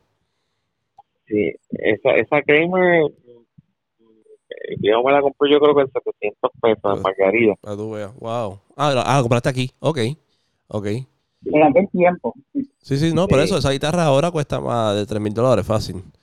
Con esas especificaciones. costaba más, yo creo que yo creo que me hicieron precio porque tenía un, un raspazo, un golpe sí, Ah, ok. y me la dejaron en 700 pesos. Y era con el diseño ya de, de Eddie, No, era blanca, no venían con el To- diseño de todavía. Eddie, no. ¿verdad? Todavía, ¿verdad? Sí, sí, sí. Todavía no estaba con... No, nunca vino, de hecho, eso guitarra con el diseño de no viene a venir hasta yo creo que mediados de los 2000 casi, yo creo. Lo de los stripes. Eso, eso no existía, eso no existía ni siquiera en las CD, Ok. las tenías que hacer tú. homemade. Yo hice una homemade así también. Bueno, pues siguiendo acá con los discos, este 5150, súper exitoso. El concierto Live Without a Net, este, en New Haven, este, fue que ese- mucho ese-. Que, lo- que- para los niños que están escuchando esto, lo vimos en VHS. ¿Verdad? Y, y ahí era que uno puede, ahí que uno en realidad puede ponerse a, a mirarlo y a disectar qué demonios era lo que estaba haciendo ese tipo en la guitarra, porque uno nunca lo podía ver. Exacto, exacto. Sí, porque la toma era rápida, exacto. Sí, sí, sí. Te, te- si Ahí ver más o menos, ah, mira, sí, es. De acuerdo. De ese, de ese concierto, eh, la canción más famosa, Best of Both Worlds. ¿Se acuerdan? El, el bailecito.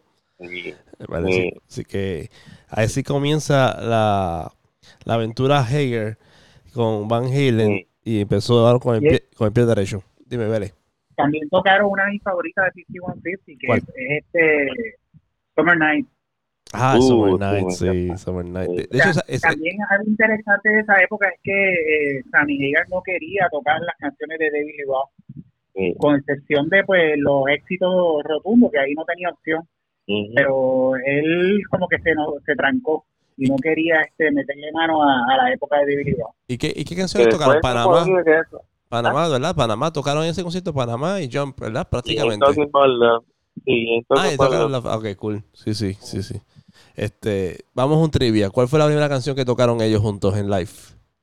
Que la toqué, que, que con eso fue a mí empezaron el concierto. Ah, que Sammy y Eddie Ajá. rock and roll del Ah, ¿no? ya, que estoy, estoy equivocado. Está así. Correcto. Di- Dile lo que se ganó Vélez. estoy equivocado, estoy equivocado. Estoy equivocado. Muy bien. Que Eddie sonaba rarísimo, me parece que no tenía su flex y le pusieron un flex y de, de backline allí, sonaba hasta el volumen completo hasta arriba, me sonaba que esta web. Oye, este, otra eh, esto no es trivia porque no lo sé la respuesta. Eh, ¿Van Halen no tocó en, en Live 8 o sí? ¿Te recuerdas de eso? Yo creo que estaban ya. Habían hecho. estaban- No, yo, yo no creo que tocaron. o sea, estaban- no participaban en esas cosas, No, no, ni en el.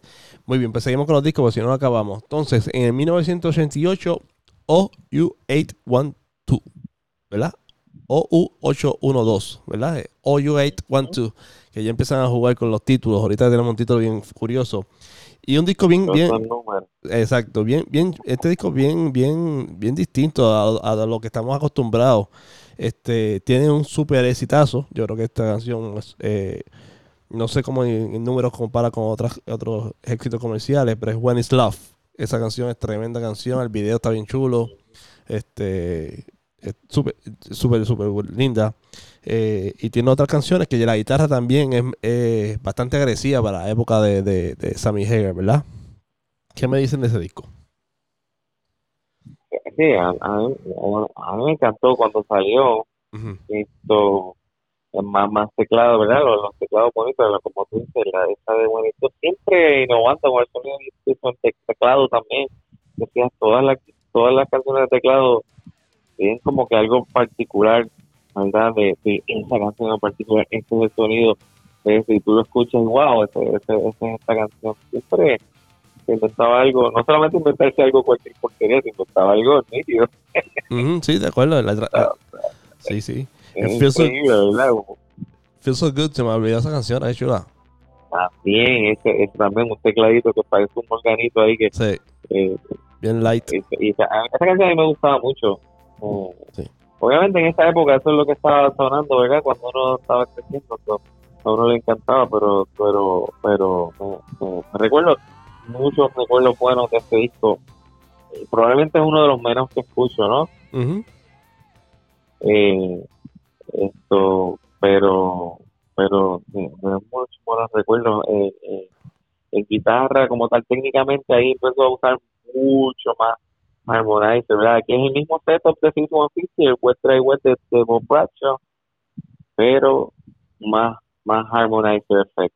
Ok. Eh, y este disco, y este fue, yo creo que si no me equivoco, el último disco que él grabó. No, ya aquí empezó a grabar con el Soldano, ya no, empezó- ya no estaba grabando con el con el Marshall. Ok. Este disco, si no me equivoco, se grabó con el Soldano. Y, y las y las las guitarras de Kramer, Y la guitarra es completo. cuando el tono. Eh, una- no, no. El disco, el último disco que grabó con Ted Templeman, eh, Vélez, fue cuál? ¿Te acuerdas? Eh, Fue, ¿no? Yo creo que fue 84. fue Air Force, y después, pues, ¿sabes? Que cuando cambiaron eh, de cantante, cambiaron de team también. Este, Bueno, ellos siguieron en OUM estaban con Don Landy, el ingeniero. que Don Landy trabajó con Ted Templeman, en- en- fue asistente de él. Ok. Pero 51, déjame buscarlo, lo voy a decir ahora 51 Piece, porque Porque yo creo que este Templeman se va con David Roth, ¿no? Sí, yo creo que sí. Y que eso, eso también influye un poco, la gente no sabe, pero eso influye en... en- Claro. en- Mira en la esto, grabación. 5150, ya estaba Don Landy, Ujú. pero también estuvo ahí involucrado Mick Jones, de Foreigner. Ah, wow. Interesante. Interesante. Tal vez por eso es tan comercial. Tan, tan comercial. Entonces llegamos a, llegamos a fuck for unlawful carnal knowledge. Eso es lo que es. F-U-C-K. La gente no sabía. El, el, el, el logo del disco espectacular. ¿Verdad? ¿Te acuerdas el, Sí. el logo de Van Halen? El rojo, el disco El, rojo. el rojo, exacto, muy bien. Y este disco, este disco está brutal. Aquí la guitarra explotó, este, ¿verdad? Como que estaba, se alcanzaron de los keyboards, excepto obviamente las Rhyme Now, que es este, este piano, pero la guitarra Sí. explota, explota desde, el principio. Vamos a poner el principio. Esto, esto es una guitarra, vamos a ver. Esto es un sonido de guitarra. Sí, sí, sí, eh, eh, eh, eh, ahí, ahí empezó a usar los 5150. Ah, espérate, ahí viene. Eso es una guitarra. Eh. Wow, ese batería, son. Sí. Eh, Ahí está. Aquí, El Fox regresa Tempo Man otra vez. ¿en cuál? Y Ah, En Fox. Ah, pero eso es. también. Eso es. Ahí está, ¿viste? Ahí está. Nada más Oh. con el testigo. No, no, aquí la, composi- la, la composición de las canciones, de verdad que son tremendas. Me gustan esas canciones. Pound Sí. Cake, Judgment Day, que lo hablamos ahorita. Y hablamos del Two Hand Sí. Tapping. Que ahí vuelven más rock. Sí, Más más rock, Run Around, Pleasure Dome, In and Out, Man on a Mission. Este, ¿sabes? Y, right now, eh, eh, Top of the World, que se la, se la- me acuerdo, la tocaba mucho ahí en, en los jams. Este, son canciones Ahí la guitarra revoluciona, ahí la guitarra revoluciona más aún, ahí es cuando él en vez de, o sea, hasta ahora en la historia de él, él solamente había, él usaba su guitarra, ¿verdad? Después fue a endosar Kramer en el, después de 1984, y aquí es cuando él saca su modelo, o EVH, Ok, ok. de, de Music Man, la Music Man, ahí se la saca en Ah, de disco. verdad. Ok, ok, ok. Wow, No, wow. este es el primer disco, este es el primer disco que se graba con la con, con una guitarra diseñada por él, una Music Man, Claro, y, claro. y los amplificadores y los amplificadores de él y 5150 5150, se me ha olvidado de eso. eh, Wow, ¿qué pasa el y tiempo? Olvida. 5150 y el Bob Bradshaw setup el mismo Wet Dry Wet pero con, con, con ese amplificador y esta guitarra Ok, wow, increíble. Este, y, ahí vemos, ahí vemos, igual que hablamos ahorita de lo de Kramer, ahí vemos cómo el nombre de él, las iniciales de él, este, siquiera, este, es un brand importante dentro de la música. O sea, tú quieres, si tú quieres, eso, este, no sé, este, otros artistas tenían su guitarra, pero tú, tú querías la de Eddie. Posiblemente después tú querías la de Steve Vai, la de Joe Satriani, este, pero ese, o sea, en aquel momento uno quería, si querías sonar como Eddie, querías verte como Eddie, es para los talent show, para lo que sea, ¿verdad? Te- que- y mucho que tardó mucho que tardó eh, casi todo el mundo ya tenía su modelo enseguida no pero y no ya ya ya grande eh, ya, ya ya después de 10 10 o 12 años es que empezó a a hacer su modelo de guitarra Sí, muy bien. Y sus pedales después, ¿verdad? Eso es un poquito después. Los pedales. Los pedales sí, no, los pedales no llegan a, no vienen a llegar hasta, hasta los 2000. Sí. Es que, tú- que tú puedes- uno podría tener todo lo, lo- lo de Eddie. Y la ropa, la ropa, ¿te acuerdas de la ropa? Lo, Eh, este, todo. Este, eh, eh, el EVH viene a, viene a nacer ya después, porque el EVH todavía aquí no se llamaba ni bien, era la Ernie Ball Music Man eh, de Edward Van Halen, pero no se llamaba. Ok. Y los amplificadores eran TV 5150 by Edward Van Halen, pero no se llamaban EVH. El EVH Brand viene luego durante los 2000. Ok. Ujú. Este, Y aquí todavía estamos early, early 90s, ¿no? ok. Eso fue el 90, y- ¿qué fue ese disco? 92, 91. 91, por eso, estamos early 90s. Ujú, sí, sí. Aquí él empezaba a hacer su, estaba empezando a crear su brand, pero no, no las cosas no eran su marca, eran endorsements. Ok. Ok. Es diferente. Ok. Pero súper exitoso este disco. Este, creo que tuvieron una participación en los Grammys o uno de estos, este, que, que es bien conocido, de- eh, la noche de premio. Eh, ellos participaron con, con el Pound Cake, Sí, con, con sí. el, con el taladro.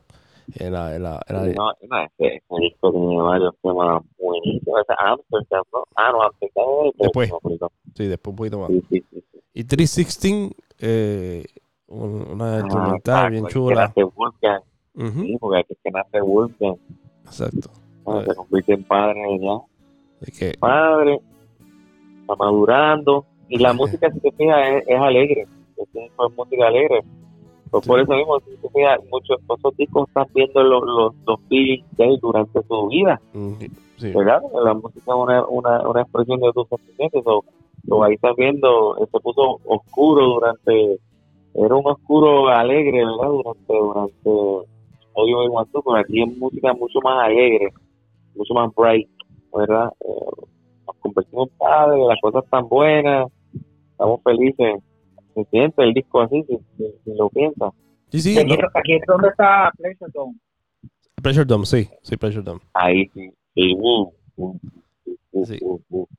Pero eso es un buen punto, Paco, este, este, que no se olvida de la parte humana, ¿verdad? De la parte personal de la, del guitarrista y cómo influye eso en, en su estilo de tocar y cómo evoluciona y así. Tienes, tienes razón. Aquí ya se ve otro tipo de persona y se refleja en el disco. El disco es tremendo, tremendo disco. Se puede, eh, la transición de las canciones perfecta. De hecho, es tan bueno que tiran un, un disco live después, que es el Van Halen Live Right Here, Right Now. Este, y, Sí. pri- y es principal canciones, principalmente canciones de este disco, de, de, de For a Lawful Kind of Knowledge. Este, era del tour, de ese tour. este 1983. Eh, que aquí podemos decir que estamos en el peak de la era de Sammy Hagar, ¿correcto? Entiendo que sí, eso para mí fue lo, sí, lo, Bueno. más, lo más bravo de ellos con Sammy. Porque después de eso, vamos, entonces. después de eso, este empieza eh, no, no, ¿qué pasó? ¿Cómo es? ¿Qué pasó? La decadencia, la decadencia de la época de Sammy. Sí, empezó, sí. la- este, y salió Balance, 1995. Es un disco más. No, está, no, no compara como el anterior, pero es un disco que tiene buenas canciones. Tiene Can't Stop Loving You, bien, bien, este, Zona de la Radio, Sí. Not Enough. Este es distinto. Sí, Eh, eh, eh, yo como que lo, lo he aprendido a, a, a apreciar más con el tiempo, yo creo. Hay, hay algunas cosas ahí que me encantan ahora, que no me gustaron en ese tiempo. Eh, y como que lo he aprendido a apreciar. Eh, pues, eh, es, es muy diferente, sí, como, como tú dices, la producción muy diferente también, aunque suena muy bien el disco como producción, pero eh, eh, eh, hay, hay un tema bueno, hay dos temas que a mí me gustan mucho, el disco Amsterdam ujú. Esa es mi favorita también. y, y la otra es Aftershock. After- Esos dos temas a mí me, me gustan muchísimo de ese disco. El, el resto no, no lo escucho tanto. Me gusta Nori, no, obviamente que le, nos gustaron a todos, ¿verdad? Pero, pero no son, Sí, son comerciales. Esos dos son prácticamente Sí. para radio. Sí, Sí. son, son diferentes. y ahí y ahí es que viene ahí sale sale por primera vez la Wolfgang la la la la EVH la la la TV Wolfgang porque la el disco anterior fue con la Ernie Ball Ujú, ¿no? Eso duró Ujú. un disco nada más ujú. y entonces aquí sale sale con la con, con, con el nombre Wolfgang en la guitarra ya empieza la, la evolución de, de lo próximo no que, Claro. que, que por ahí pronto es que viene ya tu marca tu marca por aquí estamos hablando ya es la misma fórmula de guitarra de la de la Ball, pero en la en la versión PIB Wolfgang y con su amplificador igual que, que sea, la, la misma ¿Y qué tú crees? la Por, misma fórmula por qué tú crees que estuvo tan poco tiempo con Ernie Ball? Con los Music Men. Él, él lo explicó que era que ellos no tenían la capacidad para fabricar tantas guitarras. Entonces todo el mundo se quejaba de que la quería comprar, pero no la conseguían. Ahí viste eso, viste eso, interesante. Interesante. Eso no está, no posiblemente, ojalá se dé ese boom ahora, ¿verdad? Como, como tributo. La- los muchachos empiezan a comprar guitarra me imagino eléctrica. que sí, que venderán mucho. Yo, yo estoy considerando pedirme una para tener otra. Yo, yo no tengo nada, ninguna de las guitarras que yo tenía un montón, pero ya no tengo un mecánico, pero me gustaría tener una de nuevo ahora. Muy bien. Esa era buenísima, esa guitarra era buenísima. Sí, la, la de New World, sí. Sí. Este. No, yo te digo la Pidi. Ah, la Pibi. Ah, La pidiera chulísima. sí. Todos sí. tuvimos una, ¿verdad? Sí, yo tuve, yo tuve una Pidi también. Sí, si supieras, yo tuve, yo tuve una pibi amarilla, este, y la gente me criticaba que tú haces comprando pibi, guitarra. Y mira, después Eddie cambió para pibi. yo la compré, yo, yo, me la compré antes, la compré como para el 90, el 91, por ahí la tenía. Y él después se cambió para allá, que este, estuvo curioso. Ellos tiraron el disco en vivo, y obviamente estuvo súper chévere, y después tiraron un disco eh, de éxitos, ¿verdad? Y ese grupo, ese eh, disco de éxitos tenía canciones adicionales que no fueron en ningún disco. ¿Te acuerdan de eso? Este, eh, una de ellas es Human Beings. Human Beings, ¿eh? la de la de, la de Twister. La de Twister. Exacto. Esta. Sí. Esta, esta, a mí me encanta esa canción. Esa es una de mis favoritas de, de, la, de Sammy. Sammy. Sí, porque es bien rockeada. Es bien rockeada, bien agresiva y, y, nítida. Sí. Nítida. Y el video está nítido. Eh, a mí me, me gusta mucho esa, esa. Pero ese disco, ese salió, ese salió 80. luego del disco de Gary Sharon. Ah, ¿de verdad? Es, esa, la, no, no, porque esa fue este con Van Halen 3. No, no, no, porque esa, esa salió antes. Todo esto salió antes. Gary Sharon fue en 98.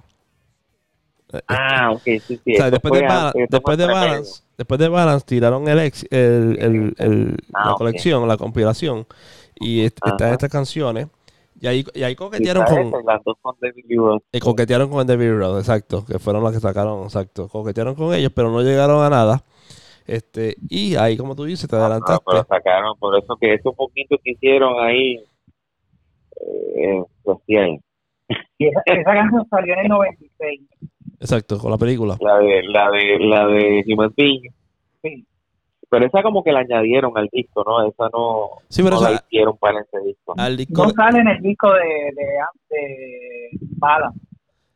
Sí, no, pero lo que quiero decir es que no no se grabó para el disco de éxito. Eso simplemente era un, un tema Ah, que tenían por, por la película. que lo, que lo tenían huérfano, exacto. Lo tenían huérfano, no estaba Exacto, que link, se, se incluyó ahí. y lo incluyeron ahí. Pero, exacto. pero esas, esas que hicieron Mi White Magic y, y la otra con salió en el David Roth. 96.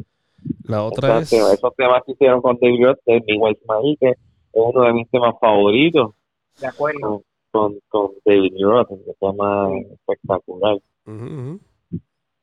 Y ahí se nota como Edward, Edward cambia su, su- la composición, el tipo de composición que como escribe para David Roth y para saber Diferente. Day, ¿verdad? Bien, totalmente diferente. Eh, y entonces ahí pues tenemos una versión moderna, sonido sonido de Eddie Van Halen con Soul Gear, con David Roth. Para mí fue un treat, ¿verdad? Esto, y, y bueno, excelente. Lo único que no me gusta de esta canción es el sonido del snare. No entiendo por qué no sacaron un buen sonido pero por el resto está espectacular.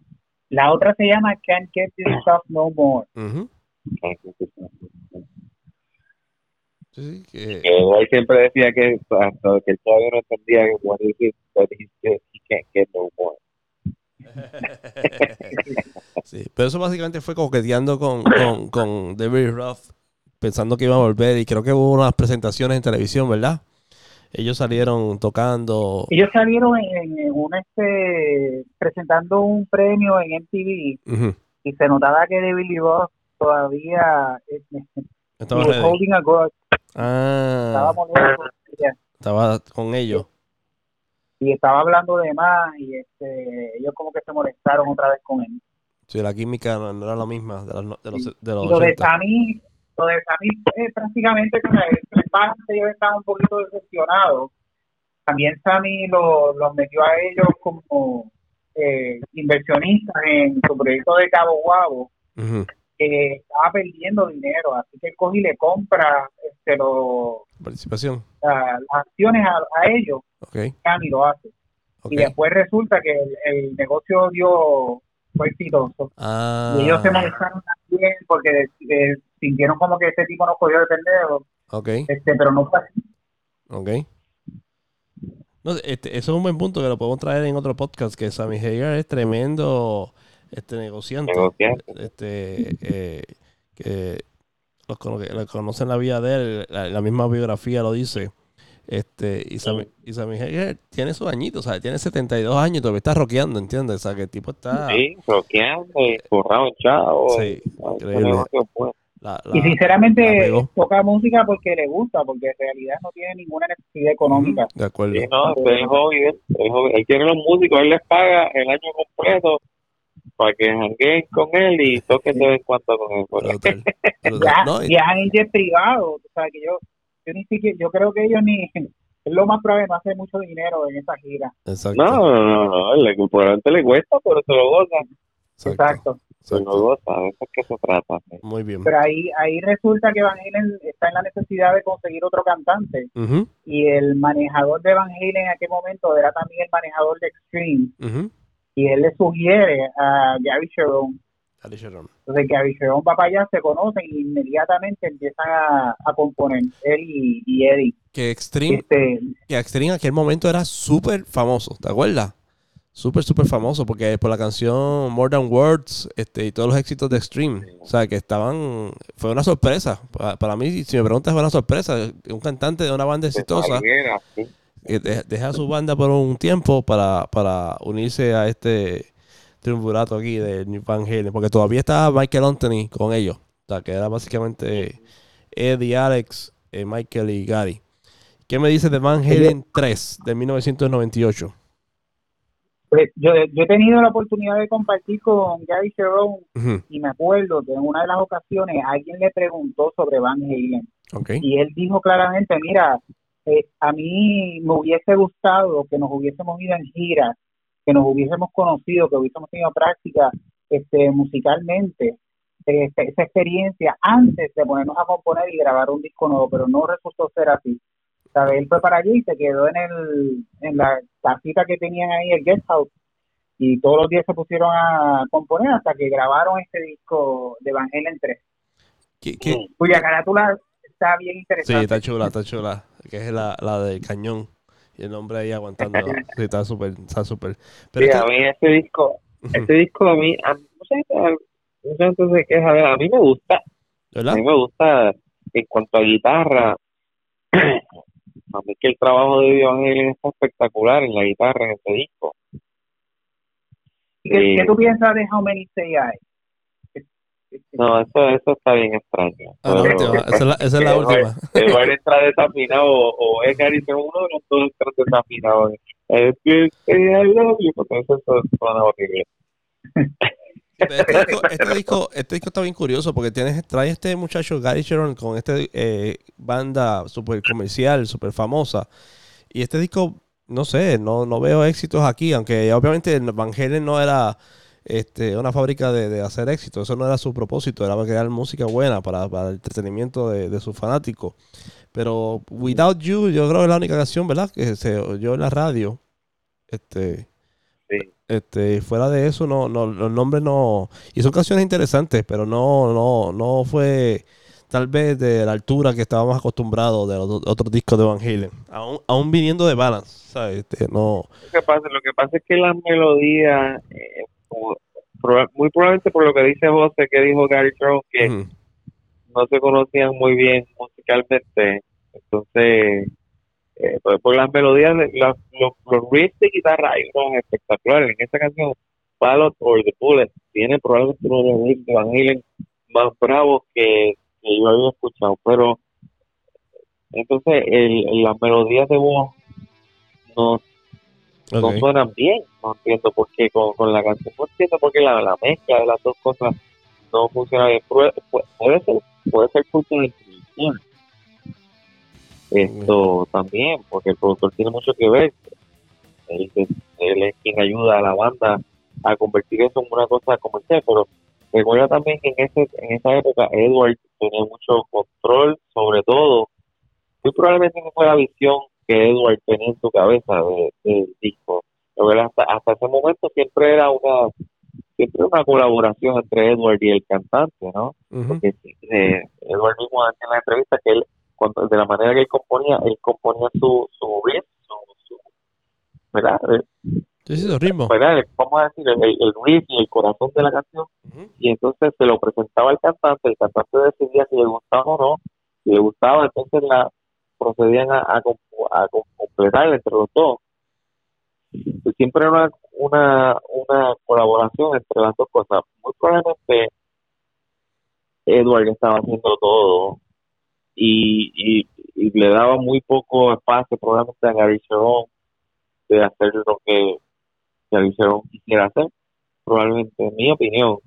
Y muy probablemente el productor lo tenía en una esquina y como que tú lo que, tú lo que vas a hacer es poner dos o tres micrófonos y, darle play y, recuerda la cosa y ya. Es completamente razonable porque este, hasta ese momento él tenía que en este quiso todo el control. Sí, en este, en este quiso tener todo el control, a, a diferencia de, de su experiencia con David y, y Sammy Hagar.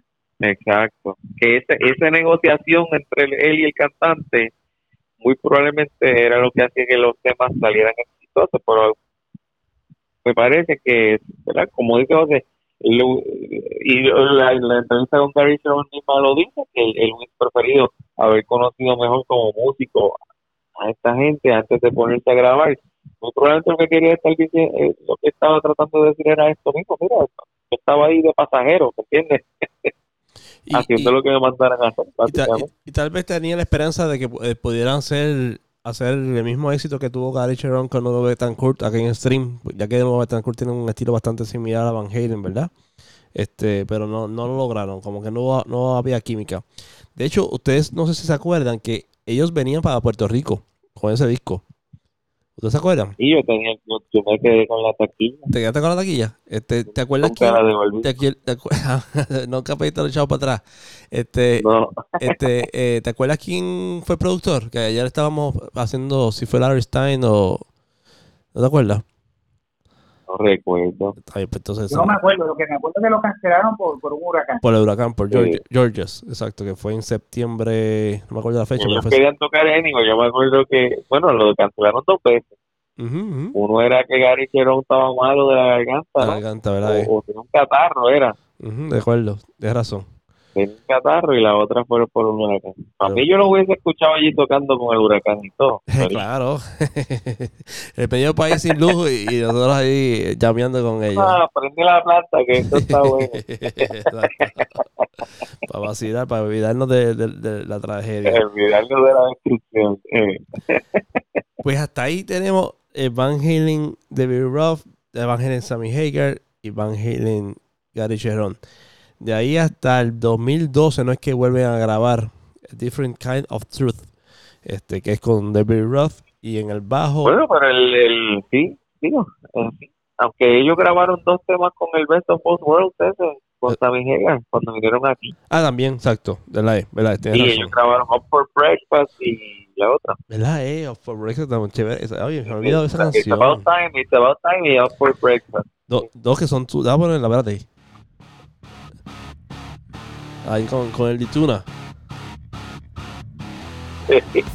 oh, se me olvidó esa canción, ¿verdad? Eh? Que ahí fue. Sí, están confiadas las dos. Oye, sorry, se me olvidó eso. Brinqué demasiado. Ahí fue cuando los vimos. Septiembre 13 dijeron por ahí, por, la, por el internet. Acá, Septiembre 13 de 2004. Y él fue el primer concierto de rock en el recién, en aquel momento recién inaugurado Coliseo de Puerto Rico, que lo conocemos como el Choliseo, ya porque la persona que lleva el nombre es la época en personal, en cuanto a la vida de Eduardo Van Halen, en la época menos celebrada, ¿no? Porque es, lo que se le, llama el, dark, el dark era de Van Halen. Personalmente, ¿por qué área? ¿Por, ¿Por, el alcoholismo? ¿Por qué? ¿Por qué? ¿Por qué? Él estaba, estaba bien extraño en, en su vida personal eh, esa era una combinación de alcoholismo y otras cosas más, definitivamente. Muy probablemente, sí, ese era el Dark Era, y es que él tiene este tiempo de decadencia ahí, desde ahí hasta hasta que se reúne con David Lee Roth. Que él, él andaba todo andrajoso, con zapatos rotos, este, perdió dientes, o sea, por eso es que te digo que no era meramente alcoholismo, ahí mm. definitivamente llegó a meterse algo psicológico, sí, psicológico, no estaba bien. No. Eso estaba bien. Entonces, cometía errores, estaba tan borracho que cometía errores tocando. Sí, sí, no podía casi tocar. Yo, ese tour aquí tocó bien, pero pero en, en el tour cuando yo los vi en New Jersey ese mismo tour, la segunda fecha del tour, porque cuando salieron con el tour, yo dije, wow, esto quiero verlo antes de que se rompan. Ajá, sí. Sí. Salí, yo vi la segunda fecha del tour con Sven y Alexis, y fuimos a verlo allí en New Jersey, y pues, pues ah, me lo vi. Pero ahí él no podía casi, yo no entendía la guitarra, yo, wow, oh, yo me fui triste porque no, bueno, pero lo vi, estaba contento porque lo vi, pero pero triste por Edward porque lo vi tan mal. Ok. So, y, Bueno, y no podía ni tocar, yo no entendía lo que estaba ¿Qué, tocando. qué año fue eso de nuevo? Tenía ¿Qué- así, disculpa, 2004. no, pero eh, lo de New Sí, Jersey. no. Lo, lo de New Jersey. Ese mismo año, Ah, el mismo año lo viste allá 2004. an- antes de venir para acá. Ok, sorry. Ok. sí, porque cuando salió la gira, yo fuimos y compramos taquilla para ver la segunda fecha antes que explotaran en casa. Yo hice lo mismo, yo fui a Filadelfia y, y vi el otro show en Worcester, en Massachusetts, y, y te digo, el, yo me acuerdo que en Best of Both Worlds, él saltó al coro cuando tenía que ir al precoro y Sammy Hagar lo miró, De como que, ¿qué tú haces? Anda, pues Sí, carajo. y, y él lo que hizo fue reírse y corregir. Y, con el que ese extraño, el y ese extraño que se ponía. Él estaba bebiéndose una botella de vino ahí en tarima todo el tiempo y antes de eso, ya él llegaba sonado. Pero Wow. tan es así que cuando ellos vinieron a Puerto Rico, Paco intentó verlos en el, en el fue a Ritz Carlton Ajá. para conocerlos, o sea, de- después de cuántos años, 25 años siguiendo la banda, algo así. Entonces, Sammy Hagar fue bien, eh, bueno, cuéntalo tú, Paco. Sí, bueno, conocimos, ah, conocimos a, al primer que con Sammy Hagar, Sammy Hagar estuvo un rato con nosotros, nos filmó todo lo que quisiéramos, esto, y, y súper, súper nice. Eh, después nos encontramos con Alex Van Halen, con Michael Anthony, y, y ellos dos estuvieron sentados allí como dos horas con nosotros, dando chistes y hablando, sea, jangueando con nosotros allí. Alex, Alex y Mikey fueron súper, súper cordiales con nosotros allí. Eh, y estuvimos así toda la tarde. Después nos encontramos con Sammy Hagar de nuevo. Y entonces por la noche Sammy Hagar va a salir con su esposa y nos ve a nosotros allá abajo todavía. you guys are still here. Entonces, espérate, espérate, espérate, déjame, déjame ver si yo puedo conseguirte a Edward. Eh, porque, porque exacto, nos preguntó, pero ya conseguiste, ya conseguiste a Alex, a Mikey, nosotros sí, ya vimos a Mikey, pero no, que no, y quien te falta es Edward, bueno, pues déjame, déjame, sube, tipo buena gente, sube y al ratito baja, y bueno, mire, dice, guys, go home, he's not gonna come down, él no va, él no, no, él no quiere ver a nadie, esto, no quiere firmar ninguna guitarra, no quiere firmar nada, él no quiere ver a nadie, no, váyanse, tranquilo. Y, y como quiera nos quedamos ahí, él salió con su mujer y volvió este, con la esposa y vuelve, y cuando vuelve, y estuvo ahí. Otra vez. Estuvimos allí horas hasta que pues, desistimos de la idea, pero pues, esto, obviamente no fue la mejor experiencia que, que tuve con, con conocer a. Entonces, después nos enteramos de que él, la- ellos llegaron de madrugada y Eddie Van Halen fue directo a la barra y se lo, lo sacaron de allí arrastrado. Ay, Dios Sí. mío. Wow. Sí, era, era- ese es el dark, el dark era que, que- que- que tratamos de no hablar de él mucho, pero obviamente eh, no, no, no siempre lo puedes escapar, ¿no? Pero, pero, pero, pero, pues, eh, por lo menos no terminó así. Y de septiembre 13 de 2004, ¿qué me, qué me cuenta? Choliseo, Puerto Rico. ¿Dónde, tú- ¿Dónde estabas sentado, Paco? Estaba en la sexta fila Medio, frente a Halen, al lado derecho. Sí. Al lado derecho de la ¿Dó- ¿Dónde tú estabas, Bede? Bede, tú estabas por ahí también, ¿verdad? Sí, pero yo estaba más para el lado de, de Michael Anthony. Ah, vale, a la izquierda. Yo estaba en la 102. Estaba en la quinta o la sexta, no me acuerdo.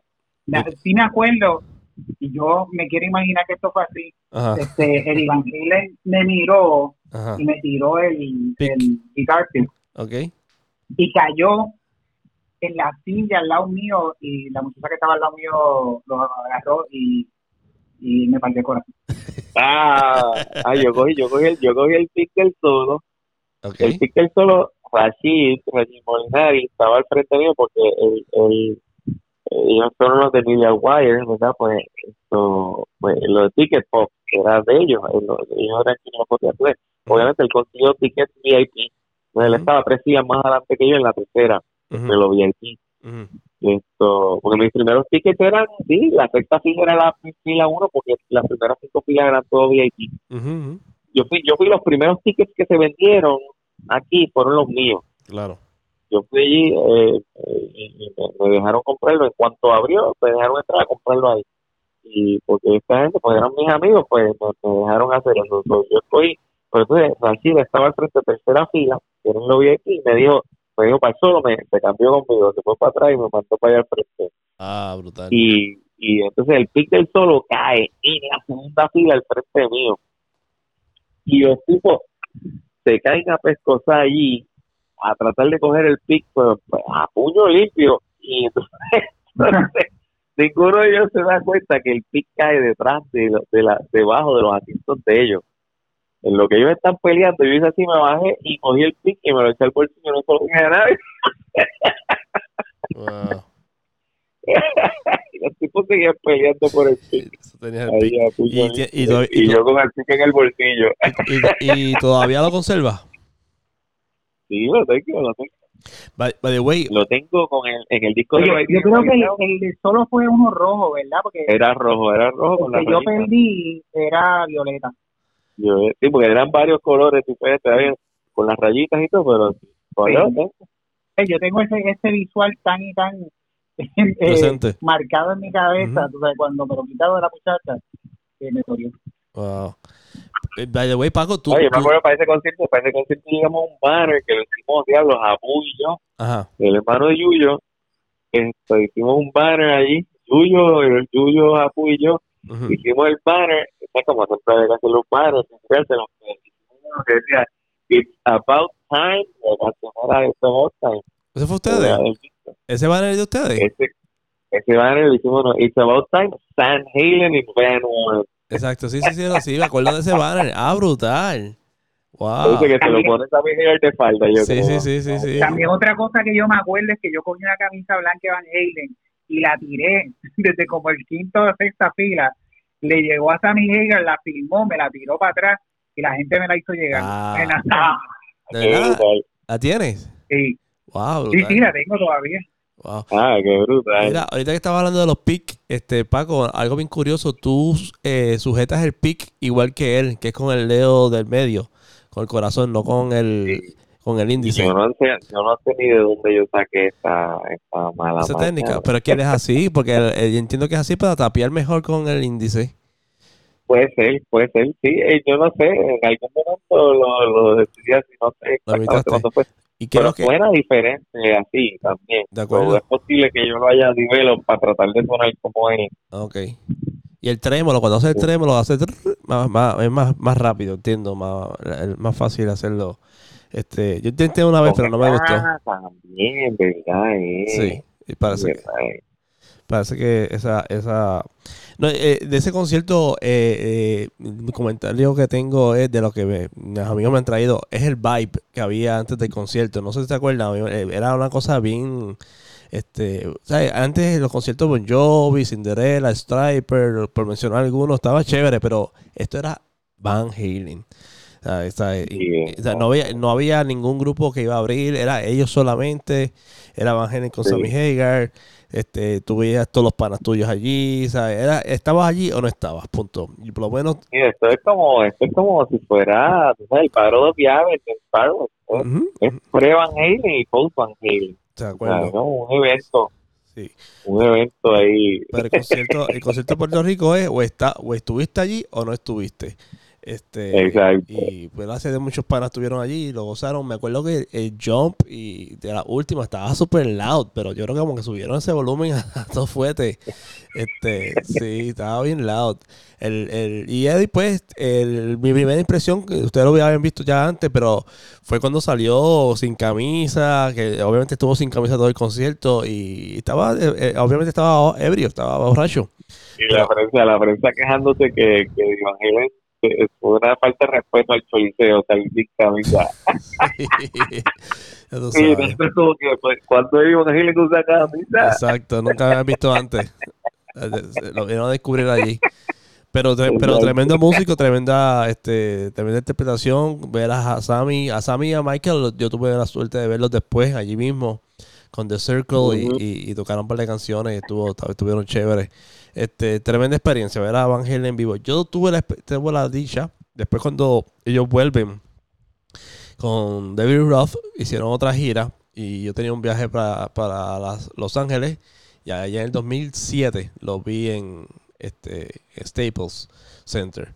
Este, y, y está chévere compararlo, sea, es otra cosa distinta. Ya tenían a Wolfie en el bajo. Este, eh, o sea, que pude ver las dos, los dos. Obviamente no era la misma energía de los, de los 70 y los 80, pero también todavía estaba, estaba bufiado ver, verlos a ellos.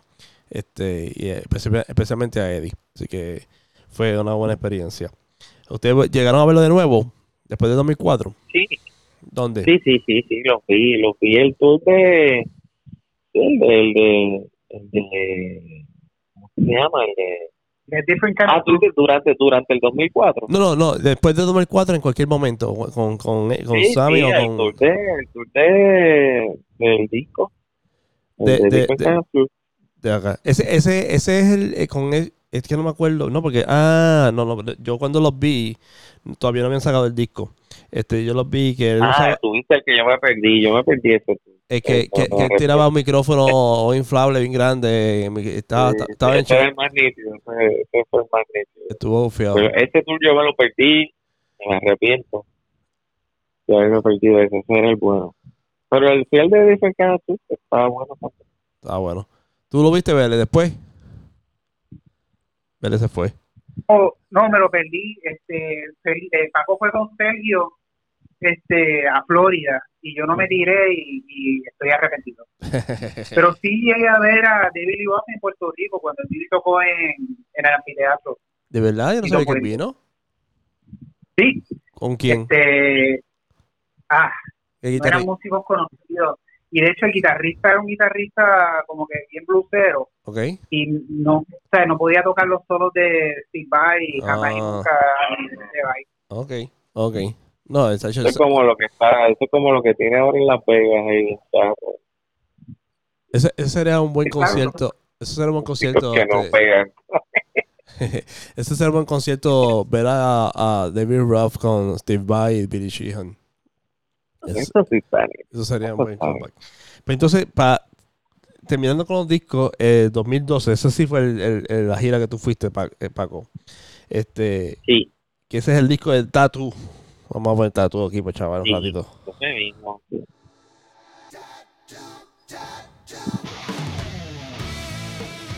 Ahí está Tattoo.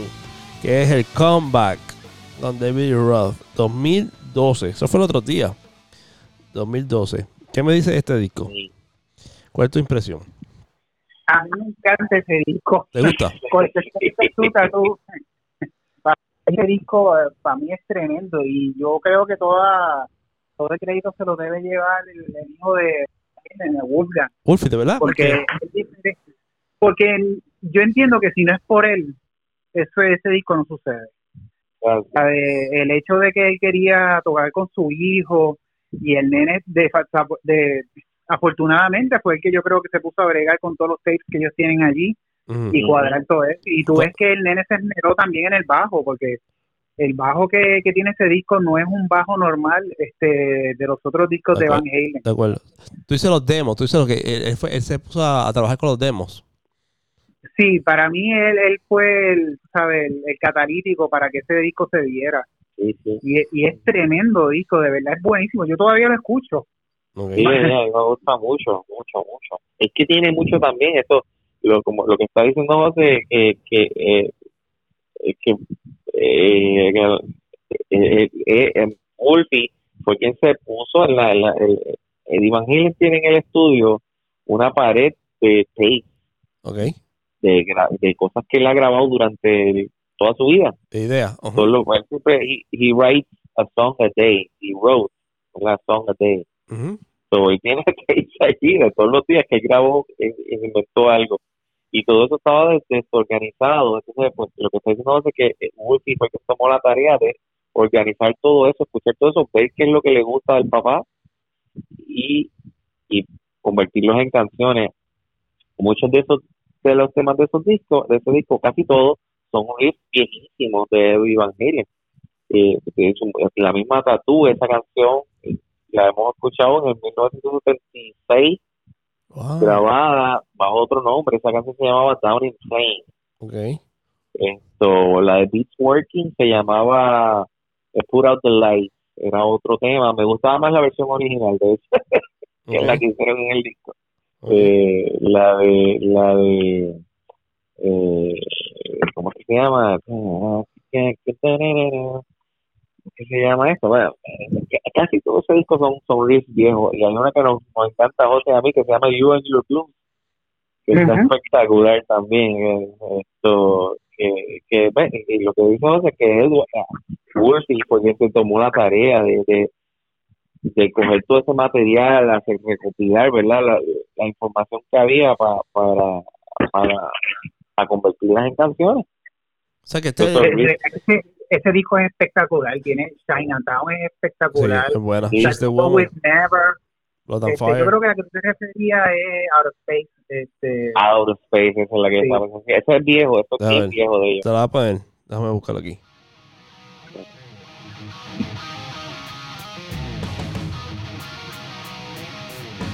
Sí, no para allá. Esto es bien viejo, pero Yo- tú lo, te das cuenta en la Sí. composición, eso parece que lo escribieron en el 76, tú sabes. Sí, sí. eh, eh, yo fíjate, bien ahora escuchando a ti entiendo el disco. Yo el, a mí el disco me gustó. Obviamente, este es, es como regresar al Van Halen original. Este, Exacto. ¿verdad? Eh, Con más, con madurez, con otras cosas. Y obviamente uno como fanático, pues tal vez esperaba otra cosa, ¿verdad? Después de pasar la fase de, de, de Sammy con los keyboards y eso, pues le choca que vuelven con la guitarra fuerte y pues uno se, se- se- tal vez se frustra como fanático, pero es un disco bueno, es un buen disco que, que uno debe evaluarlo con otra mentalidad, ¿verdad? Que te- tienes que pensar, sí, mira, eso, es para los fans hardcore de ellos que lo Ujú. quisieron escuchar con David otra vez. exacto. Y, y de hecho, y esa She's the Woman, de hecho, como te digo, todos esos temas son viejos. Eh, She's the Woman, In Street, eh, originalmente se llamaba Voodoo Queen. Ah, wow. Nice. tenían dos canciones que se llamaban Voodoo Queen y, y la otra se llamaba She's the Woman. Eso se parece mucho a Y entre la, A Mystery, mira, eh, Mystery. se parece, si te fijas, eh, Mystery sale de una mezcla de lo que era Voodoo Queen originalmente y She's the Woman y sale Mystery.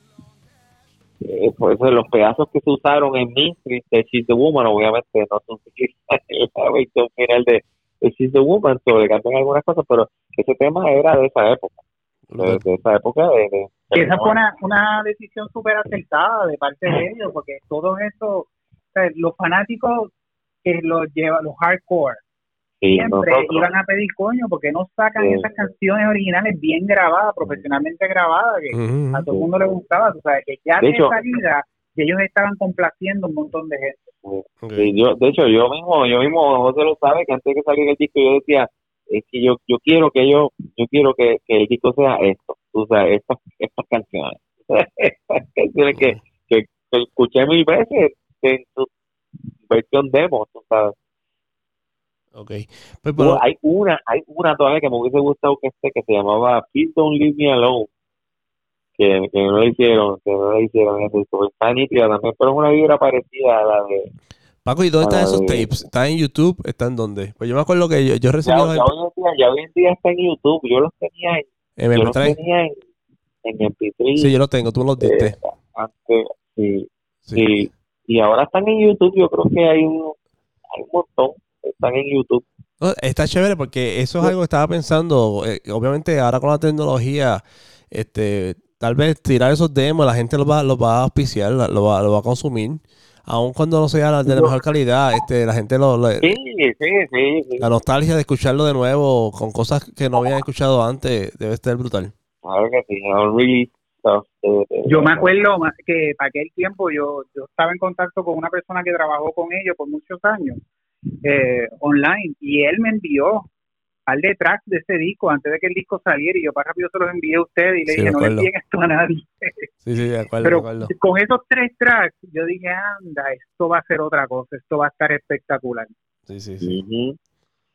No, y a mí me gusta eso que dice Joy, que la gente consumiría eso.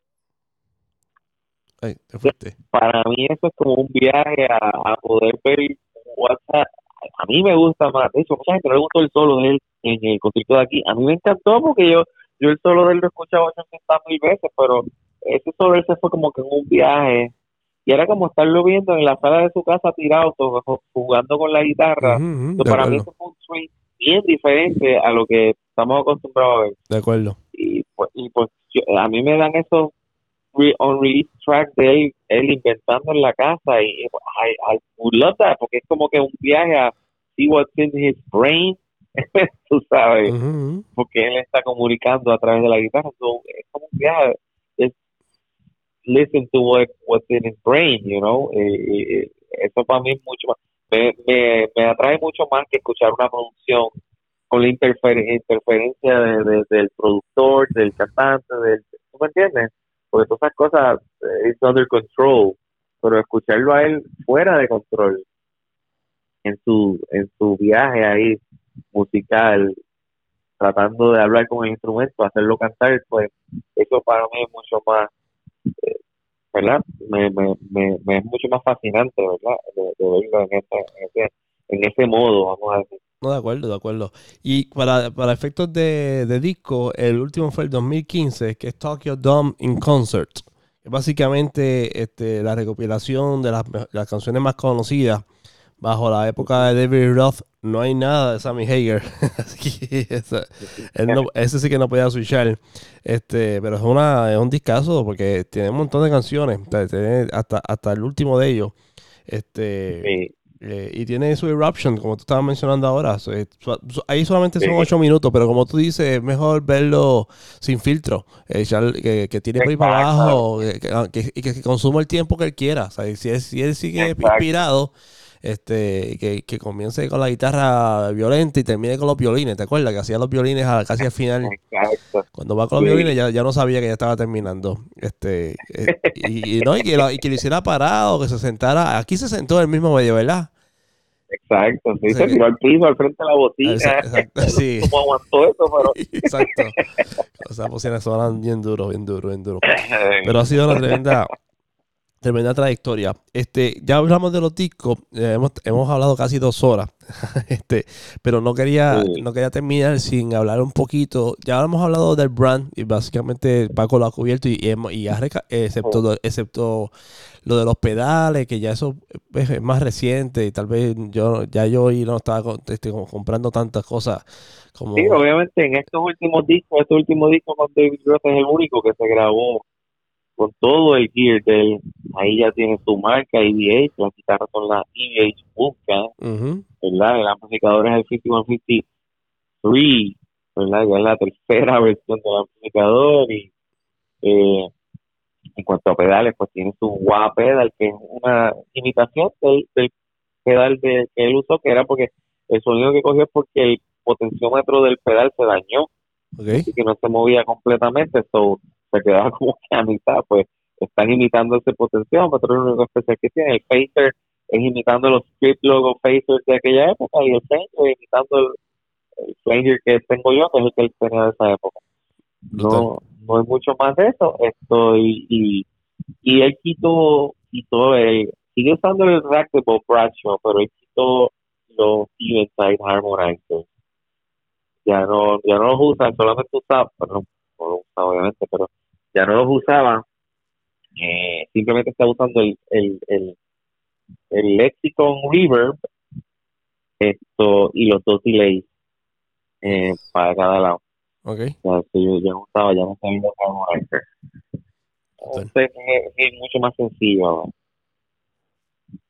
Entonces, eh, en, en técnica de guitarra, este Paco, comparando con otros músicos, otros otros este, músicos de la época, eh, el impacto de él se ve clarito. Este, todo el mundo después empezó con el tapping. Todos los grupos empezaron con el tapping.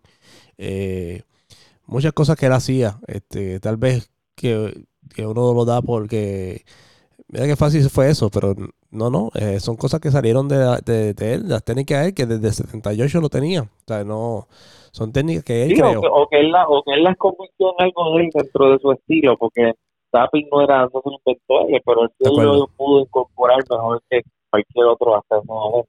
No, y lo hizo, y lo hizo ver, lo más importante, lo más importante, lo hizo ver cool. O sea, el sonido Cool. es cool y, y tú, y tú tapiar te veías bien cool. No era que te- no te- no, este, tú, tú- de la manera que él ponía la guitarra hacia arriba, este, se inclinaba, ¿ves? Y se veía súper cool. Los brincos que hacía ahí, que, que hace él, que tú, lo- tú también lo haces, lo reproduces, este, eso es súper cool. ¿Sabes quién así? Bueno, eh, tal vez Pete Townsend, el de, el de Who, y tal vez otro, uno que otro.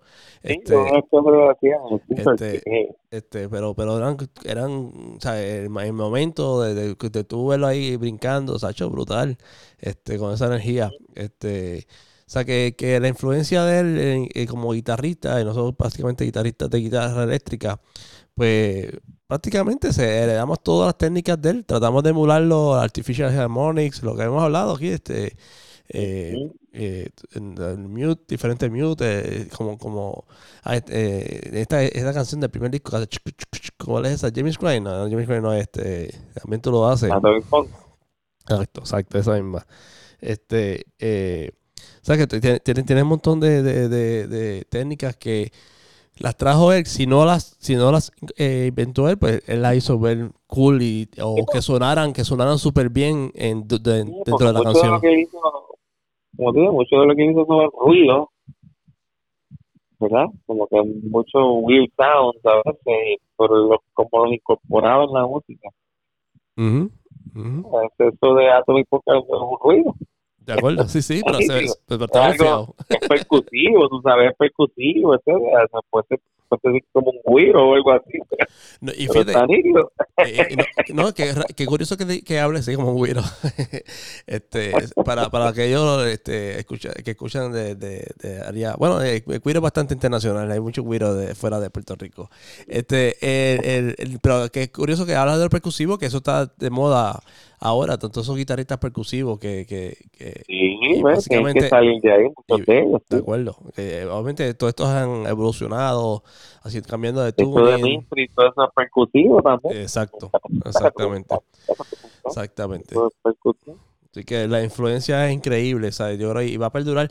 Y de hecho, no lo hablamos ahorita, pero el Guitar Hero, el Guitar Hero, es que, que, que también, él, él también estuvo en eso, este, que, que- que trae de nuevo ese boom para conocer este, la música. eh, Sí. y, espero que no, espero que se dé. O sea, eh, el de los posts más interesantes que he visto en estos días es uno que dice, estaba compartiendo esta mañana. Dice, no, yo- a lo mejor fue tuyo, Vélez. Ahora Dios te lo voy a copiar. Este, que quítele a su hijo las cosas que está haciendo. Es- es- cualquier música barata ahora que esté escuchando y pongan un disco de Van Halen para que usted vea cómo la personalidad de ese, de ese niño cambia, ¿verdad? Este, porque va a escuchar unas cosas que nunca había escuchado. Nos va a escuchar cosas que se va a quedar pensando, adiós, ¿cómo cara él hace eso? ¿Entiendes? Y yo sé que vaya a los videos y cuando lo ve dice, ah, wow, así que, ¿entiendes? Va a quedar súper impresionado. Y, y- Sí. y nosotros tuvimos la dicha de, de vivirlo este, a a la misma vez que, se- que surgía, que eso para mí es bien importante, ¿verdad? Lo- me pasa No, cuando... porque Sí, lo vivimos, lo vivimos, vivimos, vivimos todos los, los, el, los bochinches. planeta, el planeta, el planeta, sí, el planeta tiene 4.5 billones de años, pero, pero tú viviste en la época que existió Van Halen. Eso así. wow, está fuerte eso, está fuerte. Pero es verdad, no es verdad. Defi- definió nuestras vidas y obviamente cuando escuchamos la- las canciones, de hecho, par de, par de amigos cuando me, me, me enviaron la noticia, yo le empiezo a vi- enviar para, adelan- para adelante. Me dice, contra, yo estaba escuchando Van Halen esta mañana, estaba escuchando 5150, estaba escuchando 1984.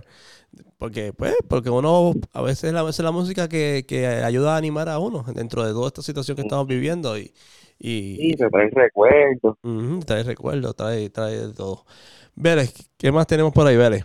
Se fue. No, y es que lo que no hemos hablado es de, de su condición.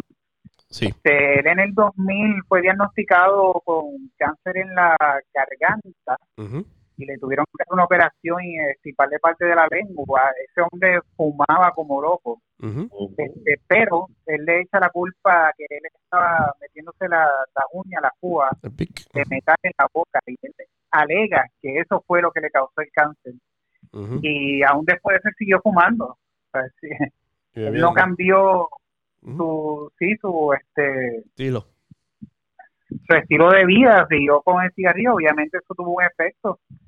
Y ahora, eso fue el 2000, 2004 fue el concierto que, que fue en Puerto Rico y ahora, pa- aparentemente, hace como unos 5 o 6 años atrás le volvió a salir el cáncer. Este, él estuvo yendo a Alemania para unos tratamientos eh, Alterno. de, Te lo digo. al ser- no, fíjate, no me acuerdo si era alterno o si era radioquimio, no, de, de verdad Ok. que esa parte no me acuerdo pero sí estuvo viajando hacia allá y este había como que mejora y, y él llegó a comprarse un creo que fue un, un carro de estos deportivos de 300 mil dólares Porsche. Un Porsche. Este, Sí, fue un Porsche Sí, yo entiendo que sí. No sabía que había, no, no sabía que habían Porsche de 300 mil, pero creo que sí, eso fue lo que pusieron por ahí, sí.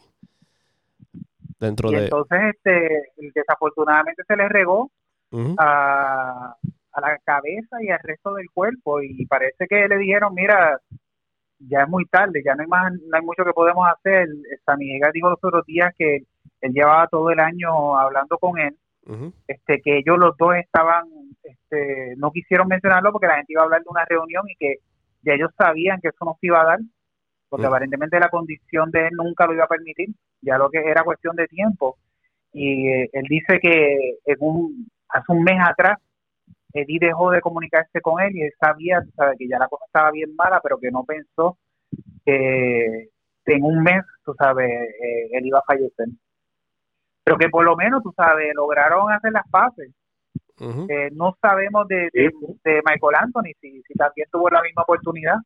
Yo, Pero- yo imagino que sí, porque Sammy y Mikey are closest, you know, Ujú. so close. Y me imagino que, que, que el mismo Sammy le diga, mira, chicos, no es pendejazo, si ya estamos en las últimas De aquí, acuerdo, de acuerdo. nos quedan tres afectadas, este hay que estar feliz. No, es que Yo tengo que pensar que sí, estuvo muy con, con, con, con De hecho, Mikey. Mikey tú- estaba llorando en el, la, Sí. cuando hicieron la entrevista los otros días todo. No, no entrevista, sino que ellos estaban haciendo un video o algo.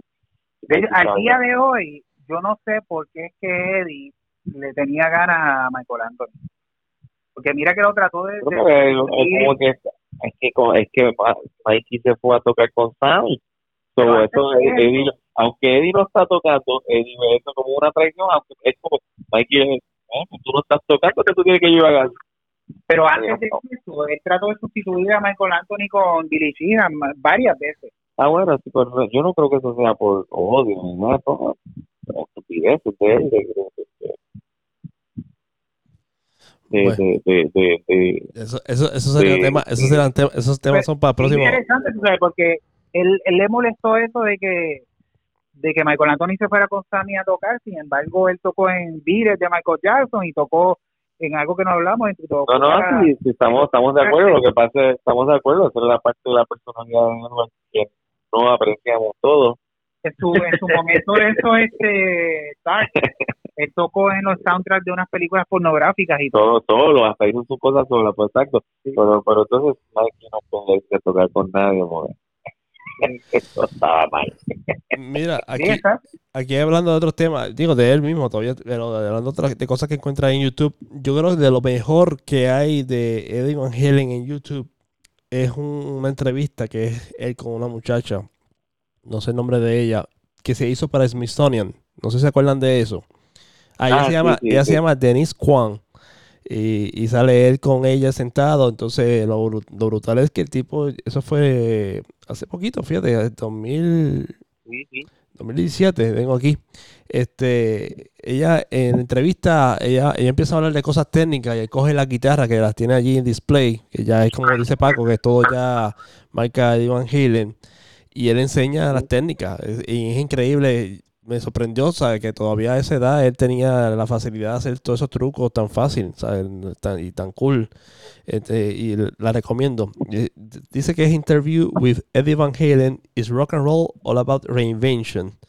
Este, y es de, de Smithsonian. Este, entiendo que sería en, Washington la entrevista, pero es una cosa de las cosas buenas que he visto en internet. Hay muchos posts y de verdad que si uno empieza a leer de todos esos posts y todas estas historias de amistades de nosotros, estamos una hora más aquí hablando de, de- del Sí, impacto. están de- hablando tantas cosas. sí. Sí, todos los rockeros que conocemos, este, este, uno encuentra en la calle y, a- y- y comparte la noticia y dice, mano, me acuerdo de esto, me acuerdo de otro.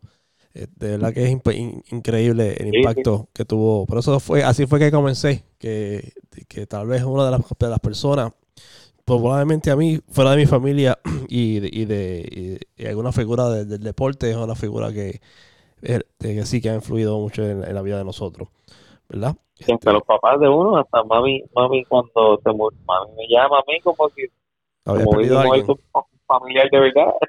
preocupado, ¿no? De verdad, preocupado por la salud mental de uno, ¿verdad? me- y, y en el post mío, pues yo, yo puse una bobada. ¿no? Ese día, de hecho, estaba bien como que no pude ni siquiera sentarme a absorber, ¿verdad? Lo que había pasado.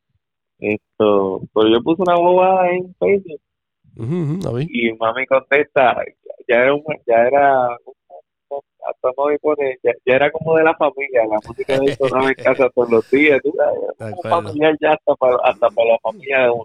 de acuerdo, de acuerdo. Sí. ¿Qué más, qué más se nos queda? Pues ya llevamos sobre Bueno, por último, para recordarle que estén pendientes a las redes sociales de Sergio, de Paco y la mía, que vamos a estar anunciando el momento en que se va a dar este. Ah, y la de Top Jimmy. El momento que se dé el, el tributo en live, pues, para que lo puedan apreciar por, por la computadora en Yeah. estos momentos de pandemia. En Top Jimmy es este en Facebook. A ver aquí. Ajá. Ya, chéverate. No puede ser. Sí, esta es la página. Yo no le tenía like. Yo no le tenía like a la página de ustedes. De cara. Es Top T-O-P J-I-M-M-I-E-S. Ese es. Ese es. Sí. Ay, María, ustedes, Sí. cara, te lo tengo en ustedes como friends y esas no. Pues entonces ahí que van a poner este eh, la información de. Sí, Ahí, ahí la de- de de y hasta en las de nosotros también. Sí, Muy nosotros le vamos a dar share también, sabe que Paco Barrera, este, así que tú estás, ¿verdad, Paco? Y en el caso mío es Viva el Vélez. Viva el Vélez. Ese sí le tengo Viva like. el de Es, es verdad. only one, the only one. Viva el Vélez. Ah, no me sale. Ah, no, pero tú estás como que diferente. A ver aquí. No, yo tengo, yo tengo Vélez. Vélez pelado. ¿Oíste? Ah, en Facebook, en Facebook. En Facebook. Ah, es el ah, título, pero la dirección es Viva el Vélez. ah, Viva el Vélez en- como parte del... Ok, ya, ya, ya, ya. Pero si ahora mismo tienes algo como violeta, con la camisa de, de Aaron Rodgers. De, del próximo campeón, Yeah. del próximo eh, quarterback del campeonato de NFL. Sí, yo, eso, se va a hacer, va a ser un rematch, rematch de Super Bowl One. Sí, se va a estar interesante.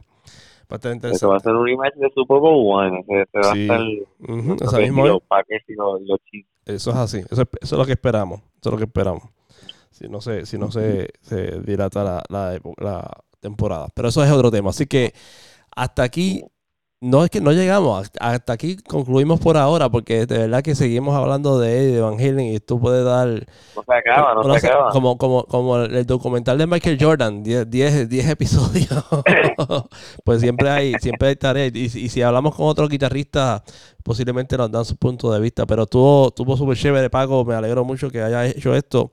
Esto, Yeah. yo lo- se lo- cuando se lo comenté a, a ver, le dije, vamos a hacerlo, Paco, para que él se libere de un poquito de. Claro. ¿verdad? Esto ayuda a sanar ese espacio que, que ahora mismo está vacío. Exactamente. Así que, y espero que así sea, este, haya sido para los que escuch- escuchan este podcast. Así que, eh, ¿qué más, Vélez? ¿Qué más tenemos? Yo creo que hasta ahí está bueno esto ya. Sí, pues, Lo cubrimos todo. nítido, déjame ver con qué terminamos. By the way, el anzuelo cumplió, ¿cuándo fue que falleció Eddie? ¿El martes? No me acuerdo ahora. Martes, miércoles. En esta misma semana, el, el anzuelo cumplió 15 años, o sea que el anzuelo es un quinceañero. Así que, Mira. este, eh, obviamente, interrum- interrumpido, ¿verdad? Porque ha habido mucho, muchas situaciones, pero seguimos aquí vivos. Nos, nos están saliendo semanalmente, pero seguimos. Este, así que le vamos a dejar con una cancioncita por aquí, era. A ver si se acuerdan de eso. Yeah. Vamos a darle un poquito de esto para. Así que Paco, muchas gracias. Seguimos para adelante. Esperamos este, escuchar de, de noticias del Top Jimmy y Vélez. Muchas gracias. Esto ha sido el anzuelo. Bye, bye. Bye bye. Bye bye.